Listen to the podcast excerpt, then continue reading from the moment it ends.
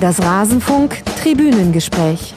Je höher man spielt, umso mehr Medikamente gibt es auch. Was ich in den letzten 14 Jahren mitbekommen habe, Ibuprofen wird äh, wie Smarties verteilt. Für ähm, jedes kleine Auer gibt es quasi pauschal Ibuprofen. Ja, muss echt sagen, ich bin schon etwas betroffen. Da müssen wir unbedingt an unsere Landesverbände gehen und über Fußballlehrer, über Trainer einfach eine Sensibilisierung hinkriegen. Ein Thema und jede Menge Nachspielzeit. Jonas Hummels, Nevin Subotic und am Ende DFB-Präsident Fritz Keller. Sie alle haben sich geäußert im Zuge einer groß angelegten Recherche zum Thema Schmerzmittel. Und darüber wollen wir jetzt hier sprechen in diesem Rasenfunk-Tribünengespräch Nummer 41, zu dem ich euch ganz herzlich begrüße. Mein Name ist Max Jakob Ost, ich bin der Edgenetzer bei Twitter und freue mich, dass ich zwei der Rechercheure hier bei mir begrüßen darf. Sie beide arbeiten beim Korrektiv und sie beide haben Monate, ich weiß nicht wie viele, aber es waren wohl bestimmt einige, Arbeitszeit in diese Recherche gesteckt. Zum einen Jonathan Sachse, der J Sachse auf Twitter. Hallo Jonathan. Hallo Max. Und zum anderen Arne Steinberg, Arne-Steinberg. Hallo Arne. Hallo Max. Ja, Bevor wir gleich loslegen und über dieses wichtige Thema sprechen wollen, über das ich mich sehr freue, dass das jetzt auch hier im Rasenfunk stattfinden kann, muss ich aber natürlich noch äh, mich kurz bedanken bei Rasenf einigen Rasenfunk-Supportern.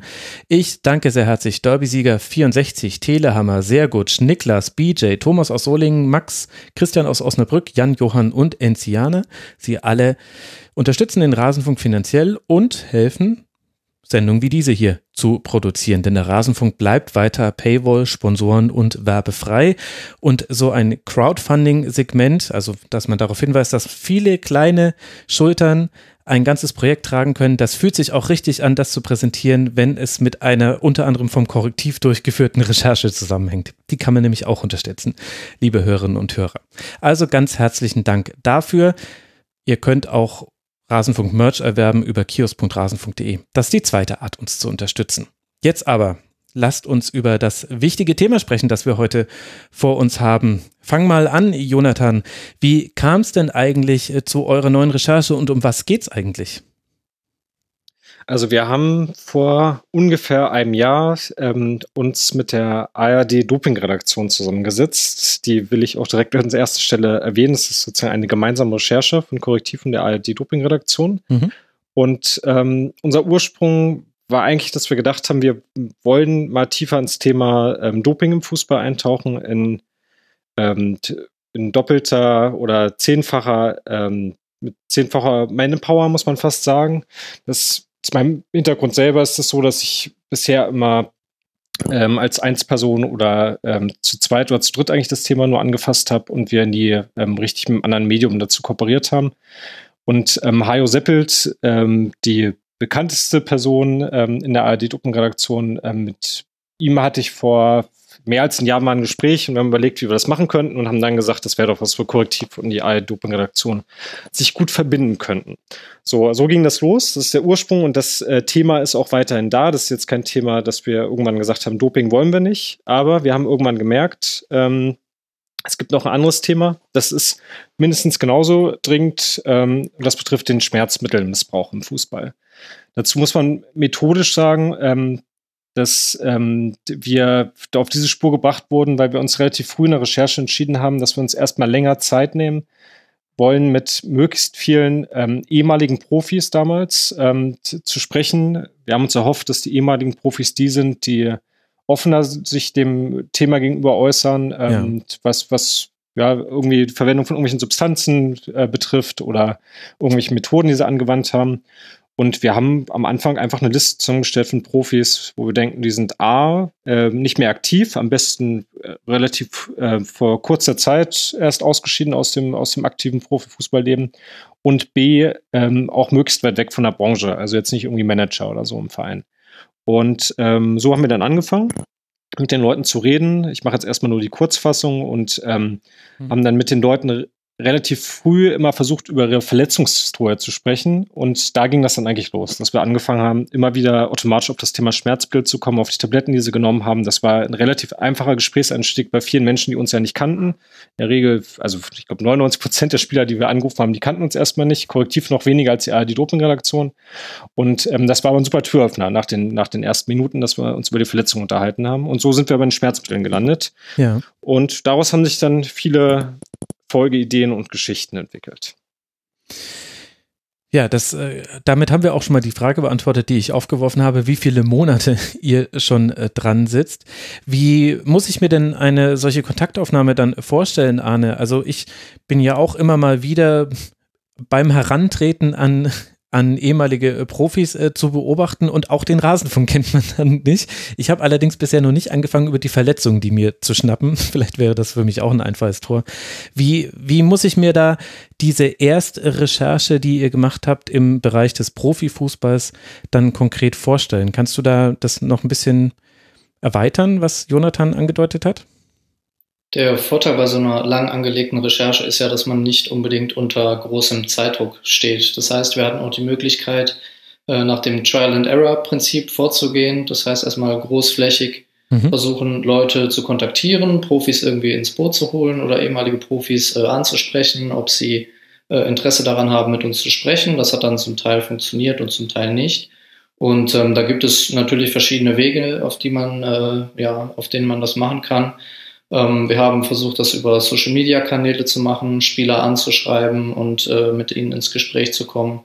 Wir haben versucht, das über ähm, Erstkontakte, die wir sowieso schon hatten, ähm, zu Profis, zu ehemaligen Profis, zu Akteuren aus dem Business generell, weil das hatte sich dann mit der Zeit auch erweitert, dass wir gesagt haben, okay, wir sprechen jetzt nicht nur mit ähm, Fußballern und Fußballerinnen, sondern auch mit den Leuten, die ähm, dahinter stehen, die vielleicht im Management arbeiten, die als äh, Trainerinnen und Trainer arbeiten, die mhm. äh, auch eine wissenschaftliche Perspektive vielleicht haben. Und äh, ich kann mich noch daran erinnern, dass jedes Mal, wenn man ein Gespräch abgeschlossen hatte über die Karriere eines Spielers, einer Spielerin, ähm, über die Verletzungsgeschichte, dann hatten wir immer dann noch eine Frage gestellt, äh, ja, in Bezug auf weitere Gesprächspartner. Und ähm, dann haben dann einige immer äh, gesagt, ja, mit dem und dem kannst du noch sprechen, der hatte dann auch viele Verletzungen und der und der ist vielleicht auch noch interessant und so. Und dann kam dann irgendwann, ähm, kam das so ins Rollen, dann hatte man immer mehr Kontakte und immer mehr ähm, Möglichkeiten, dann die Gespräche, die man schon geführt hatte, dann auch fortzusetzen mit Leuten aus derselben Zeit oder aus demselben Club oder äh, gut befreundete Spieler. Von daher lief das dann äh, nach den ersten Monaten äh, eigentlich relativ flüssig. Und ähm, zum Teil war es eben auch so, dass wir Spieler kontaktiert haben, die sich in Medien sowieso schon dazu geäußert hatten. Mhm. Und da sind dann teilweise positive Resonanzen gekommen und teilweise eben auch nicht. Und das ist, ähm, was ich eingangs schon sagte, eben der Vorteil, wenn man weiß, man muss jetzt nicht nächste Woche äh, 10.000 Zeichen zu dem Thema abliefern, sondern man hat eben die Zeit, dann ähm, steht man da auch nicht so unter Druck. Und das ist natürlich dann auch nicht selbstverständlich bei so einer Recherche. Und vielleicht muss man zur Gesprächsstrategie, entschuldige, noch ergänzen, ähm, damit man überhaupt in so ein Gespräch reinkommt, haben wir relativ früh mal gesagt, das ist jetzt ein Hintergrundgespräch. Ähm, das musste man manchmal ein bisschen mehr erklären, ähm, manchmal auch zwei, dreimal betonen, bei anderen war das dann auch schon ein Türöffner direkt und ähm, also eben ein Gespräch, aus dem nicht zitiert wird für alle Hörerinnen und Hörer. Genau, genau. Ähm, so, da haben sie Gespräche ergeben, die waren nach fünf Minuten schon beendet ähm, mit, mit Leuten, wo ich gedacht hätte, die waren so prominent damals als Fußballer, dass die jetzt so medienscheu sind. Wenn man nur mal sagt, ich möchte ein paar allgemeine Fragen zur Verletzungshistorie stellen, habe ich mich gewundert. Und bei anderen, wo ich jetzt mir gar nicht erhofft hätte, dass ja Gespräche ergeben, äh, da hat man dann teilweise fast eine Stunde miteinander gesprochen oder manche Leute dann auch direkt getroffen. Mhm. Und ähm, dass man sich, ich glaube, es ist wichtig, einmal den internen Ablauf zu verstehen. Bei uns lief das dann so ab, dadurch, dass wir, wir haben die Spieler ganz klassisch in, in der Tabelle uns quasi alle aufgeteilt und ähm, danach ähm, immer ein sehr genaues Gesprächsprotokoll bei uns geschrieben, so dass wir ähm, intern in, alle im Loop geblieben sind und sich daraus mal Ideen ergeben haben, auch für die nächsten Gespräche. Das ist gleichzeitig auch wichtig für die Motivation bei so einer Langzeitrecherche, dass wenn Arne mal irgendwie in einer Woche sieben Spieler hintereinander angerufen hat und sieben Treffer hatte von, von mit irgendwelchen Gesprächen, dass ähm, der Rest dann auch das Gefühl hatte, wir müssen jetzt mal nachlegen. Und dann gab es auch Wochen, wo gar nichts reinkam. Aber so, so war der Ablauf. Ne? Und dann insgesamt sehr wellenförmig, dass man äh, so seine Hochzeiten hatten und dann wir auch mal einen Monat hatten, wo relativ wenig bei der Recherche gelaufen ist. Also wir haben jetzt nicht jeden Tag das Thema angefasst, aber mhm. schon ziemlich kontinuierlich. Ja, das zeichnet halt auch wirklich dann Recherchen wie die eben vom Korrektiv und von der Dopingredaktion, von der ARD-Dopingredaktion aus, eben diese Langfristigkeit. Das darf man, glaube ich, bei solchen Dingen, die jetzt alle so auf einen Lounge hinarbeiten und dann mit einem großen Knall da sind, nicht vergessen, wie viel Arbeit dann dahinter steckt. Was waren denn die Reaktionen von denjenigen Spielern, die nicht mit euch sprechen wollten? Hattet ihr da das Gefühl, es geht jetzt äh, darum, dass ihnen das Thema nicht wichtig ist, dass die generell keine Lust hatten oder wie, wie würdet ihr das deuten? Arne, vielleicht kannst du, ich habe ja gerade gehört, du hattest auch mal Tage, wo es sieben Treffer in sieben Tagen, scheinst du ja mal gute, guten Lauf gehabt zu haben. Wie kann man das ja, eingrenzen. Das war jetzt auch nicht der Regelfall, ne? das möchte ich nochmal betonen. ähm, also es ist natürlich so, dass man dann versucht, mit den Leuten ins Gespräch zu kommen und äh, sie eben dann darauf hinweist, okay, ich möchte jetzt nicht ein Statement von Ihnen zu Sachverhalt XY, äh, was vielleicht in der Tagesaktualität passiert oder Ihr größtes Spiel in der Karriere und so weiter, sondern wir haben eben von Beginn an bewusst gemacht, äh, dass wir uns mit sportmedizinischen Themen beschäftigen. Und äh, dann ist eben immer der erste Einstieg gewesen in das Gespräch, dass man über ähm, die eigene Verletzungshistorie spricht. Und äh, ich hatte häufig den Eindruck, dass viele Spielerinnen und Spieler, mit denen wir sprachen, ähm, ein solches Gespräch noch gar nicht geführt hatten. Also dass das bisher nicht so äh, eine nicht so große Rolle gespielt hatte. Aber andererseits gab es natürlich auch ähm, äh, ehemalige Profis, die gesagt haben, pff, das ist jetzt alles schon so lange her, da möchte ich eigentlich nicht mehr drüber sprechen, ich habe das abgeschlossen, ich führe mittlerweile ein anderes Leben, bin komplett aus dem Profifußball raus. Diese Reaktion gab es natürlich auch, mhm. ähm, aber zum Teil kam das dann eben auch noch im Nachgang, dass jemand gesagt hat, ah, okay, jetzt vielleicht doch und mit zunehmender Zeit und wenn man mal ein bisschen nachgehakt hatte noch, dann ging das auch, aber äh, es gab da eine Vielzahl an, an Antworten, die kamen. Ähm, weil natürlich äh, jeder Spieler und jede Spielerin eine individuelle Verletzungsgeschichte hat und teilweise äh, Karrieren da auch dran zugrunde gegangen sind. Ne? Dass es äh, der Körper irgendwann nicht mehr geschafft hat, mit den Anforderungen des Fußballs mitzuhalten. Und das ist natürlich für viele Menschen dann auch etwas, wo sie nicht so gerne drüber reden. Ja, für andere wiederum schon, die sagen, okay, ich habe das jetzt erlebt, ich möchte auch darüber sprechen. Aber das ist jetzt auch nicht äh, ja, eins zu eins dann jedes Mal neu anwendbar oder passbar auf jede und jeden der Gesprächspartner, die wir hatten. Mhm. Und sag nochmal, wie viele ehemalige Leistungssportler hattet ihr jetzt dann, die mit euch diese Hinter Hintergrundgespräche geführt haben? Also wir sprechen jetzt von mehr als 150 Akteuren aus dem Fußball. Ähm, das sind hauptsächlich die Spieler, hauptsächlich die ehemaligen Fußballer. Es sind auch ein paar aktuelle, die jetzt noch auf dem Platz stehen dabei. Ähm, und wir haben aber auch noch mit Mannschaftsärzten gesprochen, äh, Wissenschaftlern, Funktionären, wobei das wirklich der kleinere Teil war in Relation zu den Spielern. Ähm, genau, da ist auch deine Frage schon beantwortet. Ja. Und äh, dann fasst jetzt mal grob zusammen, bevor wir dann ins Detail gehen, was waren denn jetzt dann die wesentlichen Erkenntnisse, die ihr dann aus diesen vielen Gesprächen mit ähm, jetzt bezogen auf den Leistungssport gewonnen habt? Also es war so, dass wir dann bei diesen Gesprächen, die ja relativ standardisiert dann verliefen, ähm, immer die Karriereverläufe durchgesprochen haben und dann auch über ähm, Verletzungsproblematiken gesprochen haben und die Art und Weise, wie diese Verletzungen dann auskuriert bzw. behandelt wurden. Und äh, mit der Zeit haben wir dann bemerkt, dass was Jonathan eben eingangs auch schon sagte, dass die Rolle von Schmerzmitteln da sehr prominent ist, ja, dass man eben sagt, ja, ich war dann verletzt und noch nicht richtig fit, aber es stand ein sehr wichtiges Spiel an und ich habe trotzdem gespielt. Ich habe mir halt vorher Ibus reingehauen, ich habe mir vorher Voltaren reingehauen und dann haben wir das irgendwann realisiert und gedacht, okay, diese Thematik ist jetzt wohl größer, als wir äh, es vielleicht dachten. Mhm. Und so sind wir dann auch dahin gekommen zu sagen, okay, Schmerzmittel im Fußball wo stehen wir, ja, wie viel ist bekannt, wie viel wurde dazu auch recherchiert, was sagt die Wissenschaft, ähm, was sagen ähm, die einzelnen ähm, ja, Interessensvertreter aus den Gruppen, die Jonathan eben auch äh, gesagt hat. Und dann haben wir das Ganze dann schon so ein bisschen mehr eingrenzen können, als es vorher vielleicht noch war vom Fokus her. Genau, und es gab ähm, aus meiner Sicht zwei zentrale ähm, ja, Wege, denen wir dann gefolgt sind. Das eine ist die Frage, was bewirken eigentlich die Schmerzmittel? Also was für gesundheitliche Folgen kann das haben, wenn man Schmerzmittel tatsächlich missbraucht, also zu viele ja. nimmt, zu oft äh, welche nimmt, vielleicht auch Sachen mixt äh, oder eine sehr hohe Dosierung nimmt. Ähm, das war ein Thema, was wir dann sehr stringent verfolgt haben. Und das zweite Thema ist, warum werden überhaupt Schmerzmittel genommen? Ähm, wo wir das Thema mit anstoßen wollen, ähm, ist, geht es wirklich nur um die Motivation, ähm, Schmerzen zu lindern oder nach Verletzungen irgendwie belastbarer zu sein?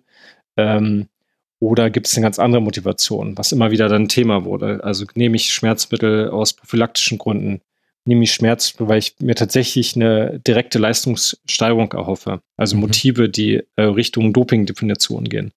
Ähm, so, das waren, waren die zwei Haupt Hauptthemen. Wobei man sagen muss, ähm, so jetzt aus der Korrektivperspektive ähm, ist für uns an allererster Stelle erstmal das Gesundheitsthema. Ähm, das ist der ARD-Doping-Redaktion auch wichtig. Ähm, wir sind nur in einer Art und Weise, das wird man auch merken, in unseren Produkten. In der ARD gibt es ja eine Dokumentation. Mhm. Ähm, bei, bei, uns äh, laufen die Sachen ähm, auf, der, auf der Seite pillenkick.de und äh, da, da trennt sich vielleicht so ein bisschen die Art und Weise, wie wir das erzählen. Also es lohnt sich beides anzugucken, wenn ich mal so werben darf. Mhm. Und ähm, äh, das ist das, was ich persönlich auch am spannendsten finde, ja. Wenn Spieler anfangen, einen so einen Nebensatz fast zu sagen, ja, dann muss ich auch Blut spucken nach dem Spiel. Oder okay. ähm, ich habe nicht nur die Ibo 400 genommen, die man, die da ja in der Apotheke einfach äh, bekommt, sondern bei mir war es dann äh, zwei Ibo 400, aber auch nicht nur die, die quasi einmal die 800er Dosis, sondern ähm, dreimal am Tag oder so. Oder ein anderer erzählt hat, ähm, nach Ibuprofen. Ähm, ich hatte da eine ganz schwere Verletzung. Danach äh, musste ich, habe ich synthetische Opioide verschrieben bekommen. Da bin ich da nicht so ganz weg von bekommen. Die habe ich dann auch für, für den Fußball genommen. Hm. So, das sind die Sachen, wo wir hellhörig geworden sind und dann die Geschichten genauer dahinter verstehen wollten. Und das sind auch die Sachen, die wir versuchen jetzt äh, abzubilden in den Geschichten, weil ich, man landet beim Thema Schmerzmittel. Ähm, das ist, glaube ich, der Schritt, den wir versuchen jetzt mit der ganzen Veröffentlichung mal, mal hinzubekommen, schnell ähm, so bei dem bei so einer Warnung, dass man sagt, na, das kennen wir ja, dass das ein Thema ist. Wer selber Fußball spielt, ähm, Verein spielt, äh, auch auf Amateurebene, da reden wir bestimmt auch noch drüber, ja. der wird das immer wieder auch in der Kabine mitbekommen. Ähm, wir wollen aber nicht, dass es so anekdotisch bleibt und auch insgesamt über die Folgen viel direkter aufklären, die es bewirken kann. Es geht uns ja nicht darum, Schmerzmittelkonsum an sich zu kritisieren, sondern wirklich das, was passiert, wenn es missbräuchlich verwendet wird. Ähm. Das ist, glaube ich, gleich eine ganz wichtige Sache, wenn ich da kurz einhaken mhm. darf, weil das für uns natürlich auch ein Prozess war, dass wir selber erstmal verstehen, was ist überhaupt der normale, äh, gesunde, therapeutisch vertretbare Gebrauch von Schmerzmitteln und was ist dann der Schritt, der uns dazu führt, dass wir das als Missbrauch definieren. Und äh, da musste man natürlich auch erstmal die therapeutisch-medizinische Perspektive verstehen und gucken, wann ist es überhaupt angebracht, ein Schmerzmittel zu nehmen und wie kriegen wir das mit dem Sport zusammen. Das heißt, diesen Prozess haben wir auch durchlaufen und das ist auch etwas, was wir dann versuchen zu erklären, indem wir sagen, Schmerzmittelmissbrauch beginnt dann, wenn man Schmerzmittel einnimmt und ähm, die Anwendung sich nicht darauf bezieht, was in der Packungsbeilage steht beispielsweise. Und wie das dann im Detail aussieht, das werden wir dann noch in äh, ja, Kürze hier besprechen. Mhm. Das wäre tatsächlich eine meiner beiden Fragen gewesen, die ich noch stellen wollte, eben wodurch sich der Missbrauch von der normalen Anwendung unterscheidet. Und die andere wäre dann eine Schätzfrage. Was schätzt ihr denn jetzt auf Grundlage eurer Interviews, die ihr geführt habt, eurer Einblicke, die ihr gewonnen habt, welche Dimensionen der Schmerzmittelmissbrauch im Leistungssport Profifußball hat? Ich kann mal mit der zweiten Frage beginnen. Dazu, mhm. ähm, das ist jetzt so eine Mischung aus den Antworten, ähm, die wir quasi die qualitativen Antworten, die wir uns eingeholt haben und ähm, Studien dazu. Ähm, also bei den qualitativen Antworten ähm, war das, also ich bei fast jedem Gespräch zumindest mal einmal ein Thema und dann die Häufung und Dimension sehr unterschiedlich pro Spieler. Mhm. Die Studien sind aber noch viel aufschlussreicher, denn die ähm, FIFA hat selber ähm, über Jahre mit ähm, eigenen medizinischen Forschungszentrum, was sie damals noch hatten, ähm, das Thema Schmerzmittel, ähm, den Schmerzmittelkonsum untersucht bei den FIFA-Turnieren, also von den U17-Turnieren, U20-Turnieren, Frauenweltmeisterschaft bis hin zu den ähm, Herren-Weltmeisterschaften. Und ähm, die haben 2002 war die erste Weltmeisterschaft und jetzt äh, zur WM 2018 kamen da die letzten Ergebnisse raus. Ich nehme jetzt mal nur das letzte Ergebnis. Mhm. Das spiegelt aber eigentlich den ähm, Verlauf wieder, den es vorher bei den Turnieren auch gab. Dort ähm, hat die FIFA festgestellt, dass vier von zehn Nationalspieler ähm, Schmerzmittel ähm, während des Turniers genommen haben. Wie haben sie das überhaupt festgestellt? Ähm, sie haben das, alle Spieler müssen immer ähm, vor einem Spiel auf einem sogenannten Doping-Kontrollformular angeben, was haben sie in den letzten 72 Stunden für ähm, Medikamente genommen. Mhm. Ähm, da wenn, falls sie gedopt haben, werden sie das natürlich nicht hinschreiben, ja, aber das ist dann sozusagen der Weg, um auch, wenn, wenn ähm, Substanzen genommen wurden, wofür sie eine medizinische Ausnahmegenehmigung haben, das einmal fest, frühzeitig festzuhalten, dass es nicht gleich Alarm gibt. Dort werden aber auch alle Sachen, anderen Sachen aufge, aufgeführt. Also wir haben auch Einblick bekommen in solche Listen, äh, unter anderem von der deutschen Nationalmannschaft, ähm, konnten wir eine Abschrift sehen von der ähm, WM 2006, also der Heim-WM damals ähm, vor dem Spiel gegen Schweden. Was war das? Viertelfinale, richtig? Viertelfinale, ähm, ja. ja. Nee, Achtelfinale. Nee, es war das Achtelfinale. Ach, das Achtelfinale, genau. Und, Doppelpack ähm, Lukas Podolski. Ja, genau, das musste der Arne wissen. Das war völlig klar. Ja, genau. Viertelfinale genau. war ja dann Argentinien und der Zettel von Leben. Richtig, richtig, genau. Und ähm, dort war es so, dass ähm, eigentlich bei fast allen Spielern irgendeine Substanz dahinter stand. Ähm, das waren aber nicht alles Schmerzmittel, ja. Also da wurden dann auch Nasensprays aufgeführt und sonst was. Aber äh, da bei, ich glaube, mindestens sieben Spielern standen noch Schmerzmittel drauf. Und das ist die Grundlage gewesen für diese FIFA-Studien. Die haben diese Doping-Kontrollbögen ausgewertet über, über die vielen Jahre und haben dann immer versucht zu erfassen, wie viele Spieler nehmen pro Spiel Schmerzmittel, wie viele nehmen mindestens einmal pro Turnier, welche, was für eine Altersstufe ist das, was sind das für Schmerzmittel, wie viele nehmen sie, wie viele Medikamente nehmen sie überhaupt, so diese ganzen Sachen. Kann man sehr detailliert nachlesen, sind auch alles ähm, vernünftig veröffentlichte Studien, also in tatsächlich auch renommierten ähm, äh, Wissenschaftsjournals und ähm, das ist, glaube ich, die Zahl, die am stichhaltigsten ist. Das ist zwar die absolute Leistungsspitze, ähm, aber von dort kann man es ja dann äh, runterbrechen. Und was wir gemerkt haben in der Recherche, dass es eben kein Elite-Spitzenfußballproblem ist. Ähm, es ist auf jeden Fall ein Problem insgesamt im Profifußball. Und ja. es geht vielleicht, es ist vielleicht sogar schlimmer an den Ebenen darunter, wo es nicht die professionelle medizinische Betreuung ähm, ähm, vorhanden ist. Also damit mit schlimmer meine ich, Vielleicht ist der Konsum sogar größer in den Ligen, wo es noch mehr um Entscheidungen geht. Ich nehme jetzt mal klassischerweise die Regionalliga. In welche Richtung entwickelt sich meine Karriere? Das ist jetzt aber wirklich nur eine These, die können wir auch bis heute nicht beantworten. Aber so aus den Gesprächen hat man das herausgehört, weil es da auch immer wieder Motivation und nochmal einen anderen Druck gibt. Ähm, was aber auf jeden Fall ein Problem ist, je tiefer es geht, und da sind auch im Amateurfußball dann absolut, äh, ist, dass es eben nicht diese medizinische Betreuung gibt, wo dauernd Werte genommen werden, ähm, dass man irgendwie die Leberwerte checken kann, die Nierenwerte und sonst was. Und dadurch, ähm, oder die, äh, sich das Herz genau angeschaut wird. Und dadurch die Gefahr deutlich größer ist, dass die gravierenden gesundheitlichen Folgen ähm, dann, äh, ja, dass die gesundheitlichen Folgen noch gravierender sein können. Jetzt haben wir so ein bisschen dann die Dimension, das kann man dann erahnen, aber warum ist das dann auch gleich ein Problem? Also man kann ja auch sagen, naja, das ist jetzt WM im eigenen Land vorm Achtelfinale, natürlich tut denen irgendwas weh, die haben eine lange Saison hinter sich, die haben ja auch die Gruppenspiele gespielt und dann nimmt man eben eine Ibu oder irgendwas anderes, um eben unbelasteter ins Spiel zu gehen. Ab wann beginnt dann quasi die Problematik? Die Problematik beginnt dann, wenn wir merken, wir haben bei FIFA-Turnieren äh, U17, U20, Frauen und Männern einen äh, ja, übermäßigen Gebrauch von Schmerzmitteln. Also das heißt wirklich äh, die Hälfte der Mannschaft jetzt rein mal als, als Durchschnitt genommen. Und äh, so ein Turnier dauert ja dann mehrere Wochen. Man hat alle drei Tage ein Spiel. Mhm. Und äh, wie du schon sagst, die meisten der Akteure kommen dann aus einer langen Saison und wir haben diesen Zeitraum quasi als wissenschaftlich belegte Periode, in der wir sagen können, so und so viele Schmerzmittel werden da genommen. Mhm. Ähm, das Problem beginnt dann, wenn wir uns von 2002 bis 2018 die Ergebnisse anschauen und merken, in dieser Zeit hat sich der Fußball wahnsinnig entwickelt. In diesen zwei Jahrzehnten, grob gesagt. Es ist unheimlich viel Geld drin. Es ist eine ähm, Situation mittlerweile, in der es wahnsinnig viele Spiele gibt, ja, durch ähm, FIFA-Turniere. Äh, die FIFA möchte die Club-WM jetzt noch ausweiten. Ähm, es gibt Champions League, Europa League ähm, und Spieler kommen ohne Probleme, wenn sie im Top-Bereich unterwegs sind, auf 60 bis 70 Spiele pro Saison. Ja, es gibt auch Beispiele von Heung-Min Son, der in der letzten Saison, als er mit Tottenham bis ins äh, Finale der Champions League kam äh, und gleichzeitig südkoreanische Nationalmannschaft gespielt hat, äh, der hat 79 Spiele gemacht in einer Saison. Also, und da ist natürlich die Frage, wie kann ein solcher Spieler angemessen regenerieren? Ja, und äh, ich möchte das jetzt nicht ähm, hier postulieren, dass Son äh, Schmerzmittel nimmt, aber es ist natürlich dann ein Weg, um zu sagen, ich nehme die Schmerzmittel ein, damit ich unter der Woche besser trainieren kann und härter trainieren kann. Denn was möchte ich nicht? Ich möchte nicht meinen Platz verlieren. Ich möchte weiterhin spielen. Ich möchte weiterhin meine Prämien bekommen und äh, meinen Platz in der Mannschaft behalten.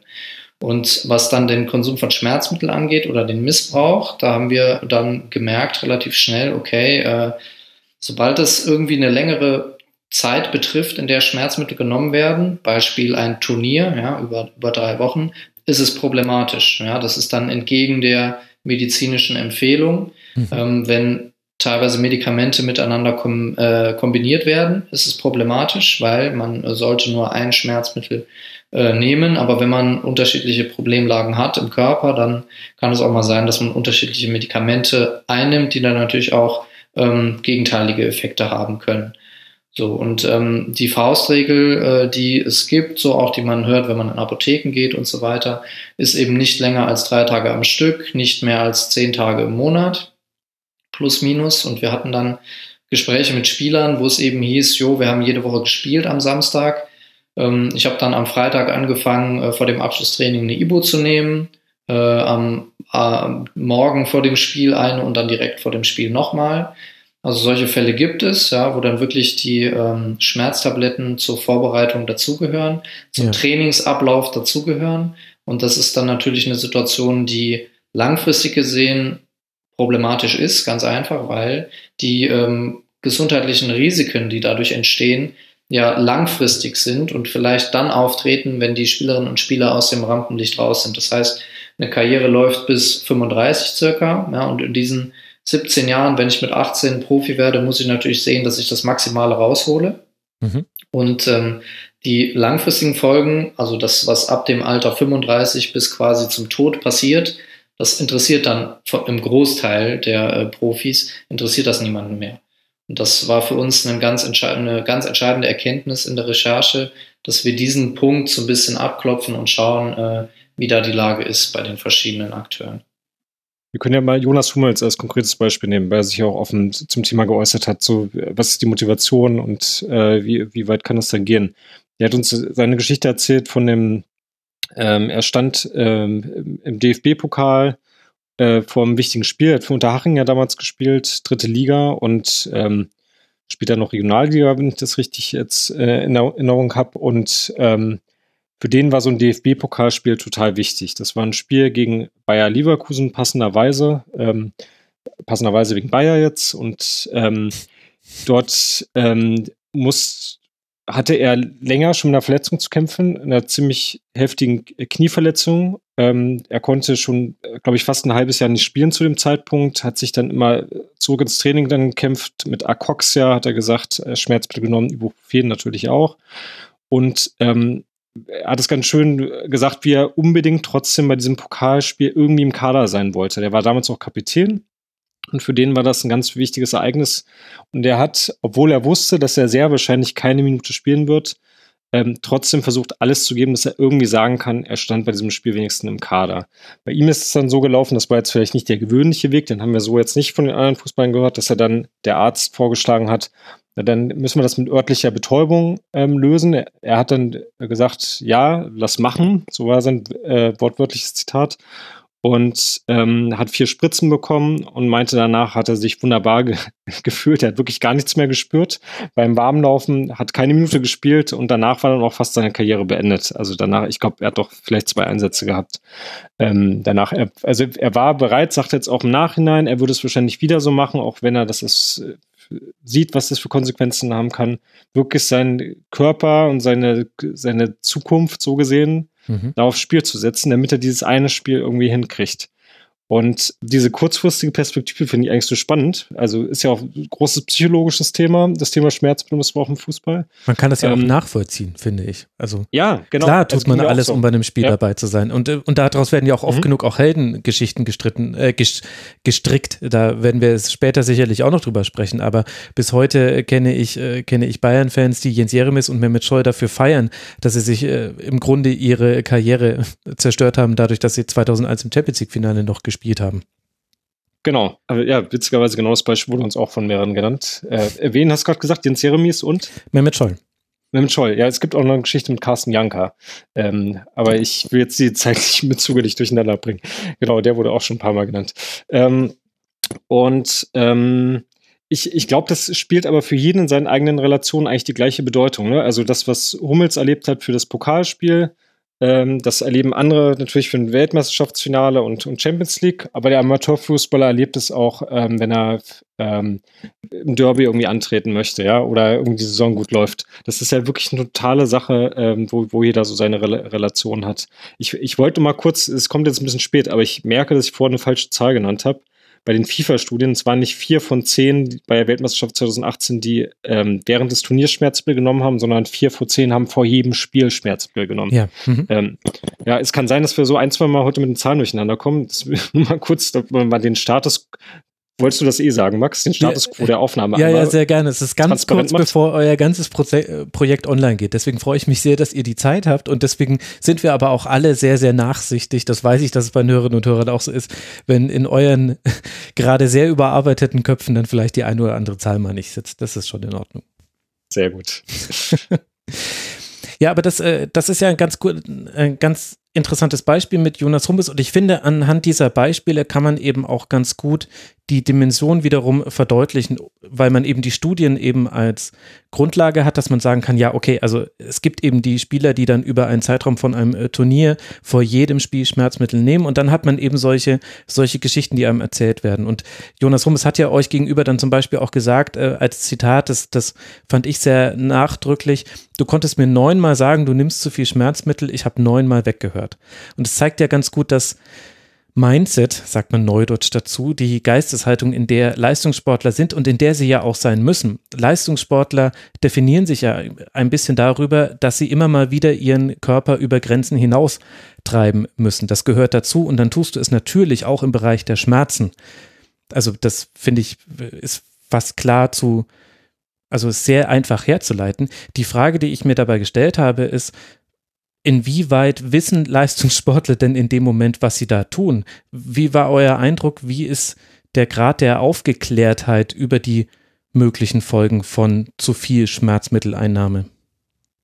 Also grundsätzlich gehört natürlich Schmerz erstmal zum Sport dazu. Ja, also es ist ja auch nichts Schlimmes, äh, denn ähm, gerade beim Fußball ist es ja so, man kann Fußball natürlich ähm, als Gesundheitssport sehen, weil man sagt, okay, man ist irgendwie zweimal die Woche an der frischen Luft oder dreimal und spielt und hat ein relativ ganzheitliches äh, Training dann auf den ganzen Körper, aber es besteht eben ähm, immer das Risiko, dass eine ähm, Kontaktverletzung äh, sich entwickelt, dass man fällt, dass man getreten wird, was auch immer, ja, dass man auf den Kopf fällt, mit Köpfen zusammenstößt. Das ist eben im Spiel äh, dabei. So und ähm, Schmerz ist natürlich auch ein Thema. Was in anderen Sportarten wichtig ist. Ja, also da geht es dann über äh, um die Frage, wie weit kann man sich überwinden? Ist man in der Lage, noch äh, ähm, die Extra Mile zu gehen? Ja, das ist ja ein häufig äh, benutztes Bild dann in dem Zusammenhang. Und das ist grundsätzlich erstmal nichts Schlechtes. Ja? Also das wollen wir jetzt auch nicht ähm, äh, hier ins falsche Licht rücken. Das Problem ist eben dann, wenn das, was du schon eben gesagt hast, äh, das völlig unkritisch passiert. Und das ist uns so aufgefallen, dass es passiert, denn ähm, als wir die Frage gestellt haben, ja, wie sieht's denn eigentlich aus mit Aufklärungsarbeit, ähm, was passiert in der Saison, was passiert während der Saison, wie werdet ihr geschult, ja, und da haben wir ähm, dann von erster bis vierter Liga und eben auch darunter dann allerhöchstens gehört. Ja, wir haben die, die Doping-Schulungen, Anti-Doping-Schulungen äh, Anfang der Saison, wo aufgeklärt wird über die Mittel, die auf der Dopingliste stehen. Ähm, das sind dann natürlich die Klassiker und da kamen dann häufiger, ja, Vic Medi-Night steht auch drauf, da muss man auch aufpassen und so. Aber dass da wirklich aufgeklärt wurde darüber, ähm, passt auf, ähm, Schmerzmittel können die und die gegenteiligen Effekte haben, wenn ihr das missbräuchlich einsetzt. Das äh, hat es aus dem, was ich jetzt recherchiert habe oder was Jonathan ähm, recherchiert hat und was wir dann zusammengetragen haben, eher weniger stattgefunden. Mhm. Denn ähm, natürlich ist es so, dass dieser Bereich der Schmerztherapie, auf die natürlich jeder Mensch auch ein Anrecht hat, ja, auch keine Frage, aber dieser Bereich vollzieht sich dann eben außerhalb dessen, was die Mannschaftsärzte kontrollieren können. Ja, und das ist auch etwas, was ähm, verschiedene Mannschaftsärzte aus der Bundesliga uns gesagt haben, dass sie die Spieler eben nicht 24-7 äh, kontrollieren können. Und dann kommen wir eben zu der Frage, äh, welche Rolle spielen frei verkäufliche Schmerzmittel? Und äh, wenn ähm, ein Spieler nach dem Training in der Apotheke vorbeifährt und sich dort ohne Rezept Ibuprofen 400 kauft und das dann vor dem Training einwirft, dann ist das ganze Monitoring, was ein Bundesliga-Verein macht über die, über den Gesundheitszustand eines Spielers und so weiter, ist gut und ist auch richtig und es ist auch absolut ein Fortschritt, dass äh, heutzutage jeden Morgen quasi abgefragt wird, wie fühlst du dich, äh, mhm. wie hast du geschlafen, es wird vielleicht Blut abgenommen und so weiter, um den Kreatinkinase-Wert zu messen. Aber die Art und Weise, welche Rolle Schmerzmittel spielen, das lässt sich dann natürlich nur insofern kontrollieren, dass man eben regelmäßig schaut, wie entwickeln sich die Werte. Und das ist, soweit wir das jetzt wissen, nicht unbedingt der Fall. Das heißt, ähm, das vollzieht sich außerhalb eines Einflussbereichs äh, dessen, was ähm, Vereine leisten können. Das ist das Erste. Und dann hat sich bei uns dann eben am Anschluss noch die Frage entwickelt, ähm, inwieweit sind die Akteure auch verantwortlich, dass diese Schulung nicht stattfindet und dass diese Aufklärung nicht stattfindet. Das heißt, es ist ein schwierig zu kontrollierender Bereich und ihr habt relativ viele Beispiele gefunden, die das auch nachdrücklich äh, verdeutlichen, dass eben jenseits von den Studien, die das zeigen, eben auch die Erfahrungswelt der Profis sagt, der Ex-Profis auch, äh, das wird sehr viel genommen. Also wir haben Nevin Subotic im Intro gehört, äh, der gesagt hat, die werden wie Smarties genommen. Ich ähm, fand ein Beispiel noch, äh, das ist mir im Gedanken, im, im Gedächtnis geblieben aus eurer Recherche. Ein ehemaliger Bundesligaspieler, der allerdings anonym bleiben möchte, hat erzählt, dass noch vor ein paar Jahren der Physiotherapeut am am Mannschaftsbus stand an der Tür und einen Beutel mit Schmerzmitteln aufgehalten hat und jeder konnte sich dann vor der Abfahrt zum Spiel da was rausnehmen. Das zeigt ja schon, ja, wie einfach es auch dann einfach den Spielern gemacht wird, an Schmerzmittel zu kommen und dass da ja dann auch jede Hemmung fällt. Und wenn man dann nicht um die Folgen weiß, dann ist es ja auch tatsächlich, äh, finde ich zumindest, ein Grad der Fahrlässigkeit auch äh, der Vereine. Natürlich können sie die Spieler nicht komplett überwachen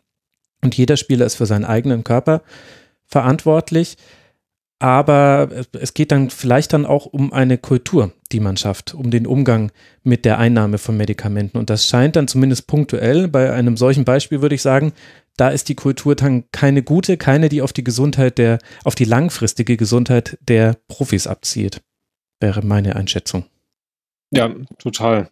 Wir sind ein bisschen abgelenkt, muss man gerade mal einmal transparent machen, weil jetzt gerade die ersten Meldungen zum Thema rausgehen und wir noch nicht so richtig wissen, ob hier andere Medien die sogenannte Sperrfrist ähm, brechen. Wir Der Rasenfunk wird sich dran gehalten haben. ja, also aber nur kurz zur Erklärung, Sperrfrist ist immer, wenn man intern anderen Medien äh, eine Vorabmeldung gibt, die sie dann ab einem bestimmten Zeitpunkt und einer bestimmten Uhrzeit veröffentlichen dürfen. Und jetzt äh, wird gerade Subotic, das Thema Subotic, du hast gerade mich passenderweise genau das Zitat gebracht. Schmerzmittel wie, werden wie Smarties verteilt schon, ich nenne jetzt nicht das Medium, in einem ersten ah. größeren Sportmedium veröffentlicht. Und ähm, deswegen ist hier gerade die. Zwischendurch müssen wir mit den Kollegen gerade schreiben. Aber ich finde das eigentlich ganz charmant, dass wir einfach hier äh, parallel weitermachen, solange, solange der Alarm nicht größer wird. Ich habe aber die ganze Zeit zugehört. Also das Beispiel mit dem anonymen Profifußball, das zieht sich tatsächlich aber durch die ähm, Gespräche durch. Ähm, Hummels hat ja auch so eine Geschichte erzählt, dass er gesagt hat, damals bei ähm, bei äh, seinem Verein, den kann man sich jetzt zusammenreimen, welcher das war, äh, da gab es auch ziemlich lange einen äh, offen, offenen Medizinschrank, ähm, bis der Verein dann irgendwann nicht mehr so das Geld hatte. Ähm, da gab es dann noch nicht mal mehr einen offenen Medizinschrank. Hm. Aber ähm, das ist wiederkehrendes Thema gewesen. Wir haben am Ende wirklich nur dieses eine Beispiel in den Text gebracht, ähm, weil es eben so eindrücklich ist. Ne? Vor der Abfahrt packt nicht nur jeder sozusagen seine Sporttasche mit seinen Sachen, sondern greift auch nochmal in den Beutel, der verteilt, der offen aufgehalten wird. Ja, also, aber ich teile deine Einschätzung, Max, ähm, wie du es gerade gesagt hast. Ja. Und äh, da ist ja dann auch äh, spätestens da muss man dann die Frage stellen, wir haben das jetzt immer nur so angedeutet, was passieren kann, wenn man Schmerzmittel missbräuchlich und vor allem in zu hohen Dosierungen oder über zu lange Zeiträume einnimmt. Könnt ihr das nochmal kurz äh, konkretisieren, wer von euch beiden sich dafür auch berufen fühlt oder wer gerade nicht mit den Kollegen schreiben muss. Ich habe jetzt inzwischen auch schon gesehen, wer das da veröffentlicht hat. Aber gut. Ja, mehrere Medien mittlerweile ja, schon. Genau, genau. Also wenn man, wenn man das googelt, kriegt man jetzt schon mehrere Meldungen. Das Wort Sperrfrist, es scheint, es müsste wohl auch nochmal bei anderen neu definiert werden. Aber gut, so ist das im, im Medienbetrieb. Aber könnt ihr nochmal erklären, was können denn die Folgen von Schmerzmittelmissbrauch sein? Ja, können wir ein bisschen hin und her machen, Arne, ne? aber fang du mal an, ja. Genau. Ja. Genau, also das, was für mich am eindrücklichsten war, waren äh, verschiedene Studien, die erschienen sind zu diesem Thema. Äh, aus Dänemark in erster Linie und der Schweiz. So ab 2011 wurde dieses Thema so ein bisschen bearbeitet und da ging es im Endeffekt darum, dass äh, verschiedene Schmerzmittel, ähm, auch die bekannten Klassiker Ibuprofen, Diclofenac, ähm, Diclofenac ist der Wirkstoff äh, in Voltaren, mhm. Ähm, Arcoxia und so weiter und so fort. Äh, und bei diesen Schmerzmitteln wurde untersucht äh, und später herausgefunden, dass diese ähm, Mittel das Risiko erhöhen, ähm, in den 30 Tagen nach Einnahme Herzprobleme zu bekommen. Und da habe ich mir dann auch gedacht, okay, ähm, wenn ich mir jetzt anschaue, wie viele Menschen Schmerzmittel einnehmen, äh, sind die sich dieser Tatsache überhaupt bewusst? Ne? Also wie präsent ist das äh, Thema? Und äh, diese Verbindung zu Herzproblemen ähm, war natürlich dann für uns immer etwas, was so im Hinterkopf mitschwang. Mhm. Ähm, wir haben es jetzt aus verschiedenen Gründen ähm, nicht geschafft, unsere Belegkette dann so zu führen, dass wir sagen können, Spieler X ist an übermäßigem Schmerzmittelkonsum äh, gestorben, beziehungsweise hat einen Herzinfarkt äh, oder was auch immer verursacht. Also so, so, ehrlich wollen wir dann auch sein. Aber die Indizien sind dann schon ähm, vorhanden. Wir haben einerseits den flächendeckenden Missbrauch und andererseits eben diese verschiedenen Studien. Ja, es war jetzt auch nicht nur eine, sondern äh, mehrere, drei, um genau zu sein, also auch in äh, respektablen Journals erschienen. Ähm, und das ist dann natürlich eine Verbindung, die für uns äh, dann schon so ein bisschen, ja, bei uns die Alarmglocken hat schrillen lassen. Also diese ja. Herzproblematik ist das eine.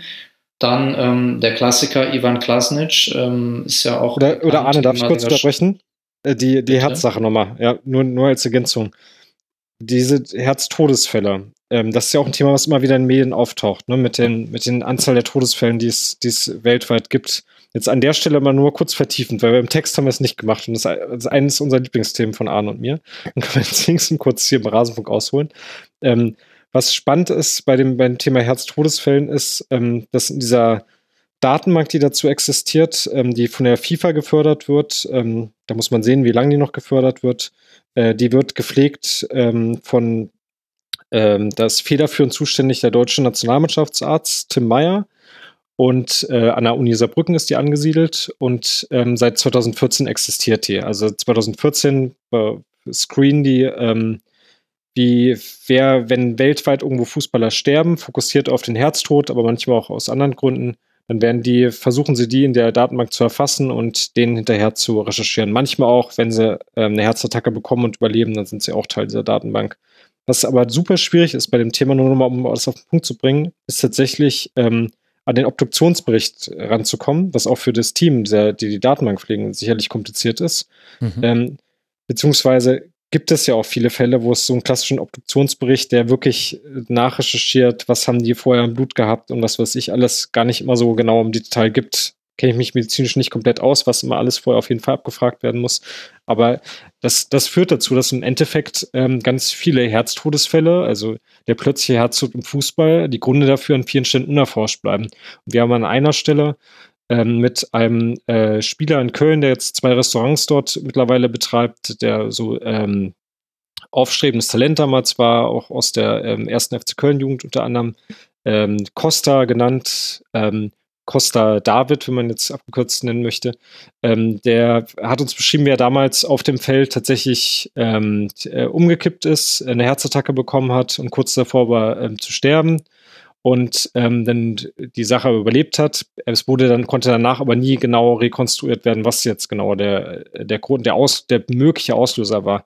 So dass wir am Ende, das sind mal so die Enden, wo wir dann, was Arne gerade meinte, ähm, nicht weitergekommen sind. Das kann man, muss man wirklich auch ganz trans transparent sagen. Er sagt halt, er hat wirklich ein ziemlich wildes Fußballleben gehabt, viele Schmerzbilder genommen, auch noch andere Sachen gemacht. Und äh, das kann am Ende ein möglicher Grund gewesen sein. Er weiß es aber nie so ganz. Und so gibt es so mehrere Karrieren und auch wirkliche Todesfälle, wo, wo es genau da, da stehen bleibt. Aber ich finde das ein super spannendes Thema für die Zukunft auch noch für Folgerecherchen oder Folgeforschung, dass genauer das mal untersucht wird, ähm, fokussiert auf die Herztoten. Welche Rolle spielen eigentlich Schmerzmittel dabei? Arne, jetzt habe ich dich unterbrochen, sorry. Das Kein ist quasi Problem. das eine, das Herz, und äh, jetzt, jetzt geht das Thema quasi an die Nieren.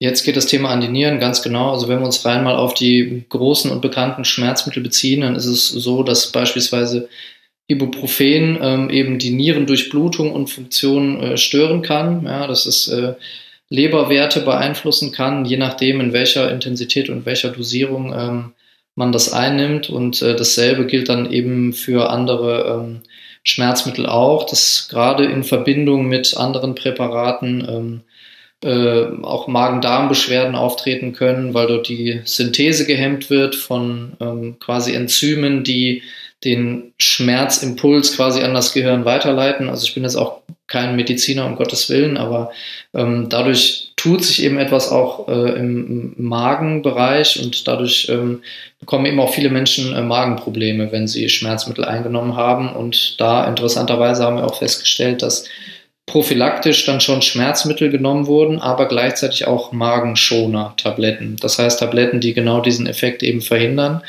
Und ähm, das ist äh, dann etwas, was sich dann auch da durchgezogen hat. Ne? Also ein höheres Risiko für Magenprobleme, ähm, erhöhte Leberwerte, äh, Bluthochdruck ähm, kam bei den verschiedenen ähm, Schmerzmitteln, die wir dann näher unter die Lupe genommen haben, äh, immer wieder auf. Und äh, das ist eine Sache, die wir dann auch auf der Landingpage ähm, veröffentlicht haben. Das heißt, da haben wir uns fünf große Schmerzmittelpräparate angeschaut, also Ibuprofen, Aspirin, Voltaren, Paracetamol und Opioide, wo man, wobei man bei Opioiden natürlich einschränkend sagen muss, dass es die nicht äh, einfach rezeptpflichtig gibt, sondern dass die eben verschrieben werden müssen, hohes Abhängigkeitsrisiko haben, bla bla bla. Aber für diese äh, Schmerzmittel haben wir aufgelistet, was ähm, eben bei der Wirkung, bei der Anwendung passieren kann, negativ. Und das Ganze dann eben nochmal auf den Sport bezogen. Das heißt, da können jetzt alle Zuhörerinnen und Zuhörer mal schauen, welches Schmerzmittel sie selber nehmen, was das quasi beim Sport ausmacht. Da haben wir die Einschätzung von einem Gesundheitsexperten noch dazu geholt. Das heißt, die Problemlage mit den Nebenwirkungen ist relativ breit. Ich fasse mal kurz zusammen. Herz, Leber, Niere. Ähm, das sind so die großen Bereiche, die ich jetzt da nennen würde. Ja, und weil sich das so ein bisschen abstrakt anhört, das, ähm, den Gedanken hatte ich auch häufiger, als ich mich mit eurer Recherche auseinandergesetzt habe. Erstmal steht da einfach nur, ja, es erhöht deine Leberwerte. Und dann denkt man sich, na gut, dann sind meine Leberwerte halt mal hoch.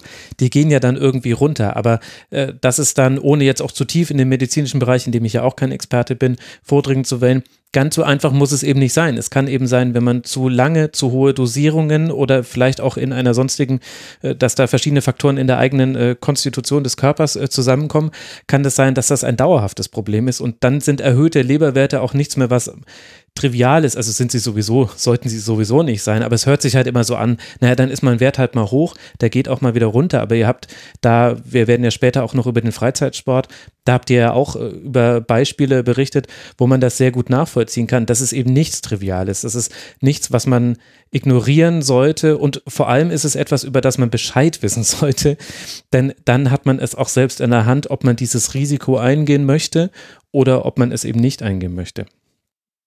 Weil das auch eine Frage ist, die uns dann auch begegnet ist an der einen oder anderen Stelle, wo eben jemand dann ein gesundheitliches Problem bekam plötzlich und äh, dann die Frage aufkam, ja, äh, hat die Person überhaupt Schmerzmittel genommen oder nicht? Ja, also das war dann etwas, was medizinisch zum Teil dann gar nicht abgeklopft worden ist oder etwas äh, ignoriert wurde durch die Person, die dann eben ein gesundheitliches Problem hatte. Und äh, das war für mich dann auch ein Lernprozess, wo ich gemerkt habe, wie wenig man sich damit überhaupt auseinandersetzt mit Schmerzmitteln, die ja überall verfügbar sind, ähm, die jeder von uns auch schon einnimmt, aus welchem Grund jetzt auch immer, aber ab einem gewissen Punkt können Schmerzmittel eben auch dazu führen, dass man dauerhaft Kopfschmerzen bekommt. Und das wusste ich auch nicht. Und habe ich mir auch gedacht, okay, ist eine interessante Info.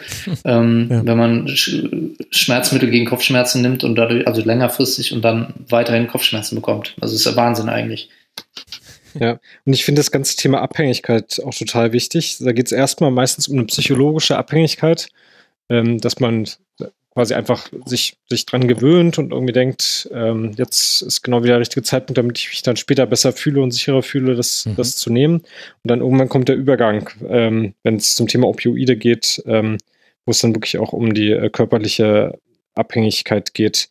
Und ich glaube, das ist was, was man wirklich wie bei allen Abhängigkeiten lange Zeit viele sich nicht eingestehen wollen oder das runterspielen und ähm, von, von externen ähm, Personen dann drauf gestoßen werden müssen, damit sich was verändern kann. Ähm, also Fuß, wir, wir haben dann Beispiele, wo dann irgendwann durch ein Gespräch mit einem Arzt, ein Fußball, dann der Arzt mal nachfragt, sag doch mal jetzt ganz ehrlich, du spielst so auf Fußball, nimmst du dafür eigentlich auch Schmerzmittel? Ich sehe in deinen Werten, das sieht irgendwie nicht so richtig in Ordnung aus, dann du solltest jetzt aufhören, gar keine, gar keine Schmerzmittel mehr nehmen. Und äh, manche dann äh, entschlossen diese Praxis verlassen haben und ein bisschen später ging es aber wieder los, weil, weil sie sich immer dran gewöhnt hatten, ja, fürs, fürs Spiel dann äh, das zu nehmen, bevor sie dann irgendwie nicht auf dem Platz, also Trainingsplatz oder Spiel ähm, für, fürs Spiel dann im Kader stehen können. Und jetzt hat Arne gerade schon den Fall Ivan Klasnic ins Spiel gebracht, sogar als Klassiker und tatsächlich, aber es ist es ein bisschen, also es ist ein trauriger äh, Klassiker. Ähm, Ivan Klasnic mit äh, Werder Bremen äh, die Meisterschaft gewonnen und den DFB-Pokal 2004. Der hat einen Nierenschaden erlitten, weil er zu viele Schmerzmittel genommen hat und mittlerweile hat er die dritte Spenderniere und mit der kommt er jetzt auch durchs äh, Leben. Und der hat äh, seinen ehemaligen Mannschaftsarzt von Werder, eine Internistin und auch den Verein auf äh, Schmerzensgeld verklagt. Anne, weil du vorhin damit schon angesetzt hattest, was können wir denn vom Fall Klasnitsch lernen?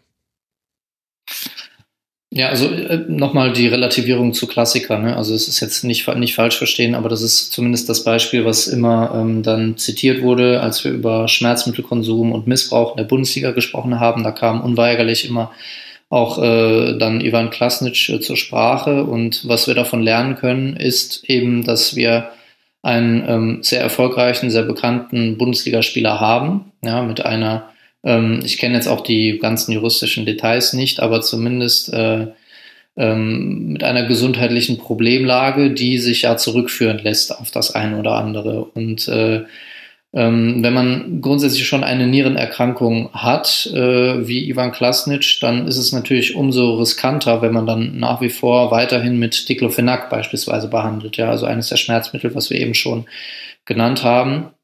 Und äh, wenn man das tut und das unkritisch tut und über Jahre hin und äh, in äh, verschieden hoher Intensität und Dosierung, ähm, dann kann das natürlich dann auch Konsequenzen haben. Und äh, wie wir sehen bei Ivan Klasnic ist das dann wirklich etwas gewesen, was ihn äh, nach seiner Karriere einschränkt ja, und eingeschränkt hat, sodass er zur Dialyse musste und so weiter und jetzt, wie du schon sagst, mit der dritten Spenderniere leben muss.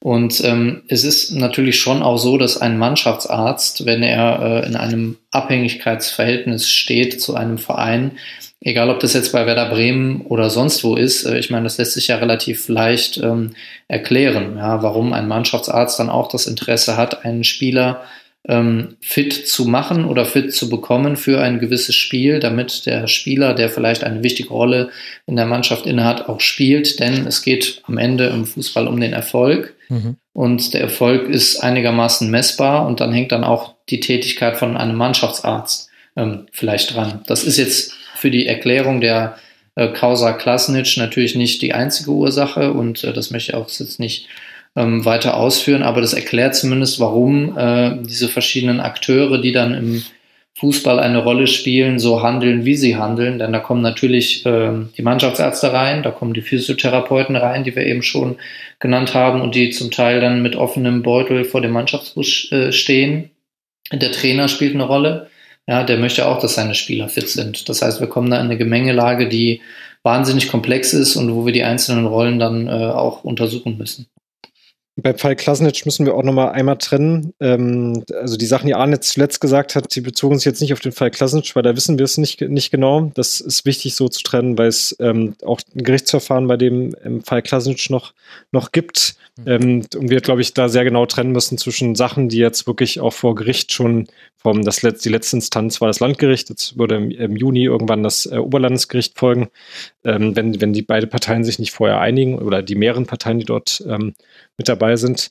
Und äh, das eine ist sozusagen, was jetzt beim Landgericht schon mal festgestellt wurde, ähm, wo es sozusagen Gutachten gab, denen äh, das Gericht auch dann weitestgehend gefolgt ist. Da steht dann zum Beispiel das drin, was Arne gerade gesagt hat, mit dem, es gab schon eine Vorerkrankung und ähm, äh, es wurde unnötig ein Risiko eingegangen, ähm, dass dann die durch, durch die mit, der, mit den Schmerzmitteln, die man verabreicht hat, ähm, dann die Nierenerkrankung dadurch noch weiter ähm, fortgeschritten ist.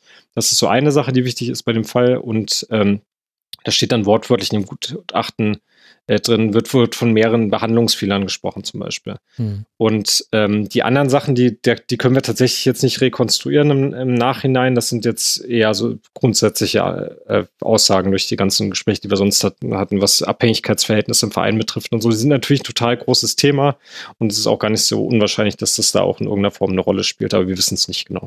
Ja.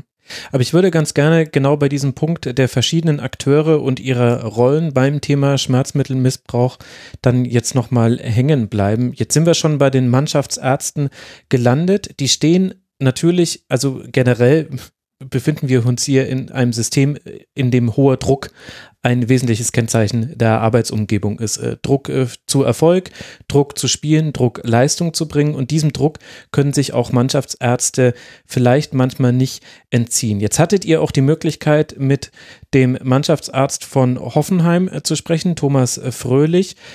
Könnt ihr mal beschreiben, an, anhand dessen, was ihr mit ihm besprechen konntet, welche Rolle spielen eurer Meinung nach Mannschaftsärzte in diesem ganzen Gesamtsystem?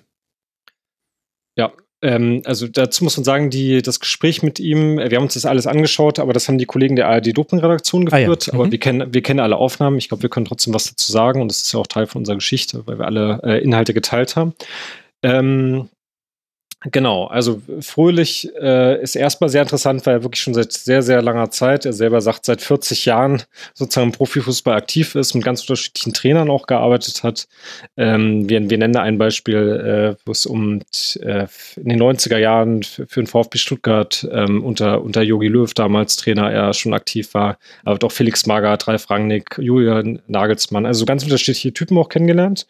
Und ähm, was er ähm, beschreibt, ähm, ist einmal sozusagen die Beziehung ähm, Arzt-Spieler, dass er, ähm, er mit der Zeit auch was in der Entwicklung durchgemacht hat, sagt er von sich selber, ähm, dass er ähm, mit der Zeit gelernt hat, er muss immer mehr aufklären und auch möglichst nah bei der Mannschaft sein, damit er mit denen zusammen auch eine Schmerztherapie machen kann, mit denen zusammen überlegen kann, was, was sinnvoll ist. Mhm.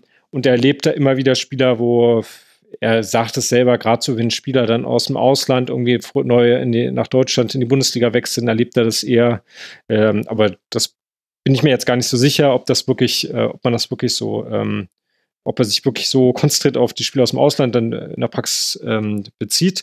Aber ähm, dass er, dass er da immer wieder so eine längere Phase hat, wo er erstmal aufklären muss und dann versuchen muss nachzufragen, warum hast du jetzt Schmerzbild genommen? Da sagt er konkret, er ist dann derjenige bei Hoffenheim, der dieses Doping-Kontrollformular dann ab und zu auch ausfüllen muss, was wir jetzt am Anfang der Sendung schon mal hatten ähm, wo er dann die Spieler auch nochmal fragt, was hast du jetzt genommen, neben den Sachen, die ich mitbekommen habe, die letzten 72 Stunden.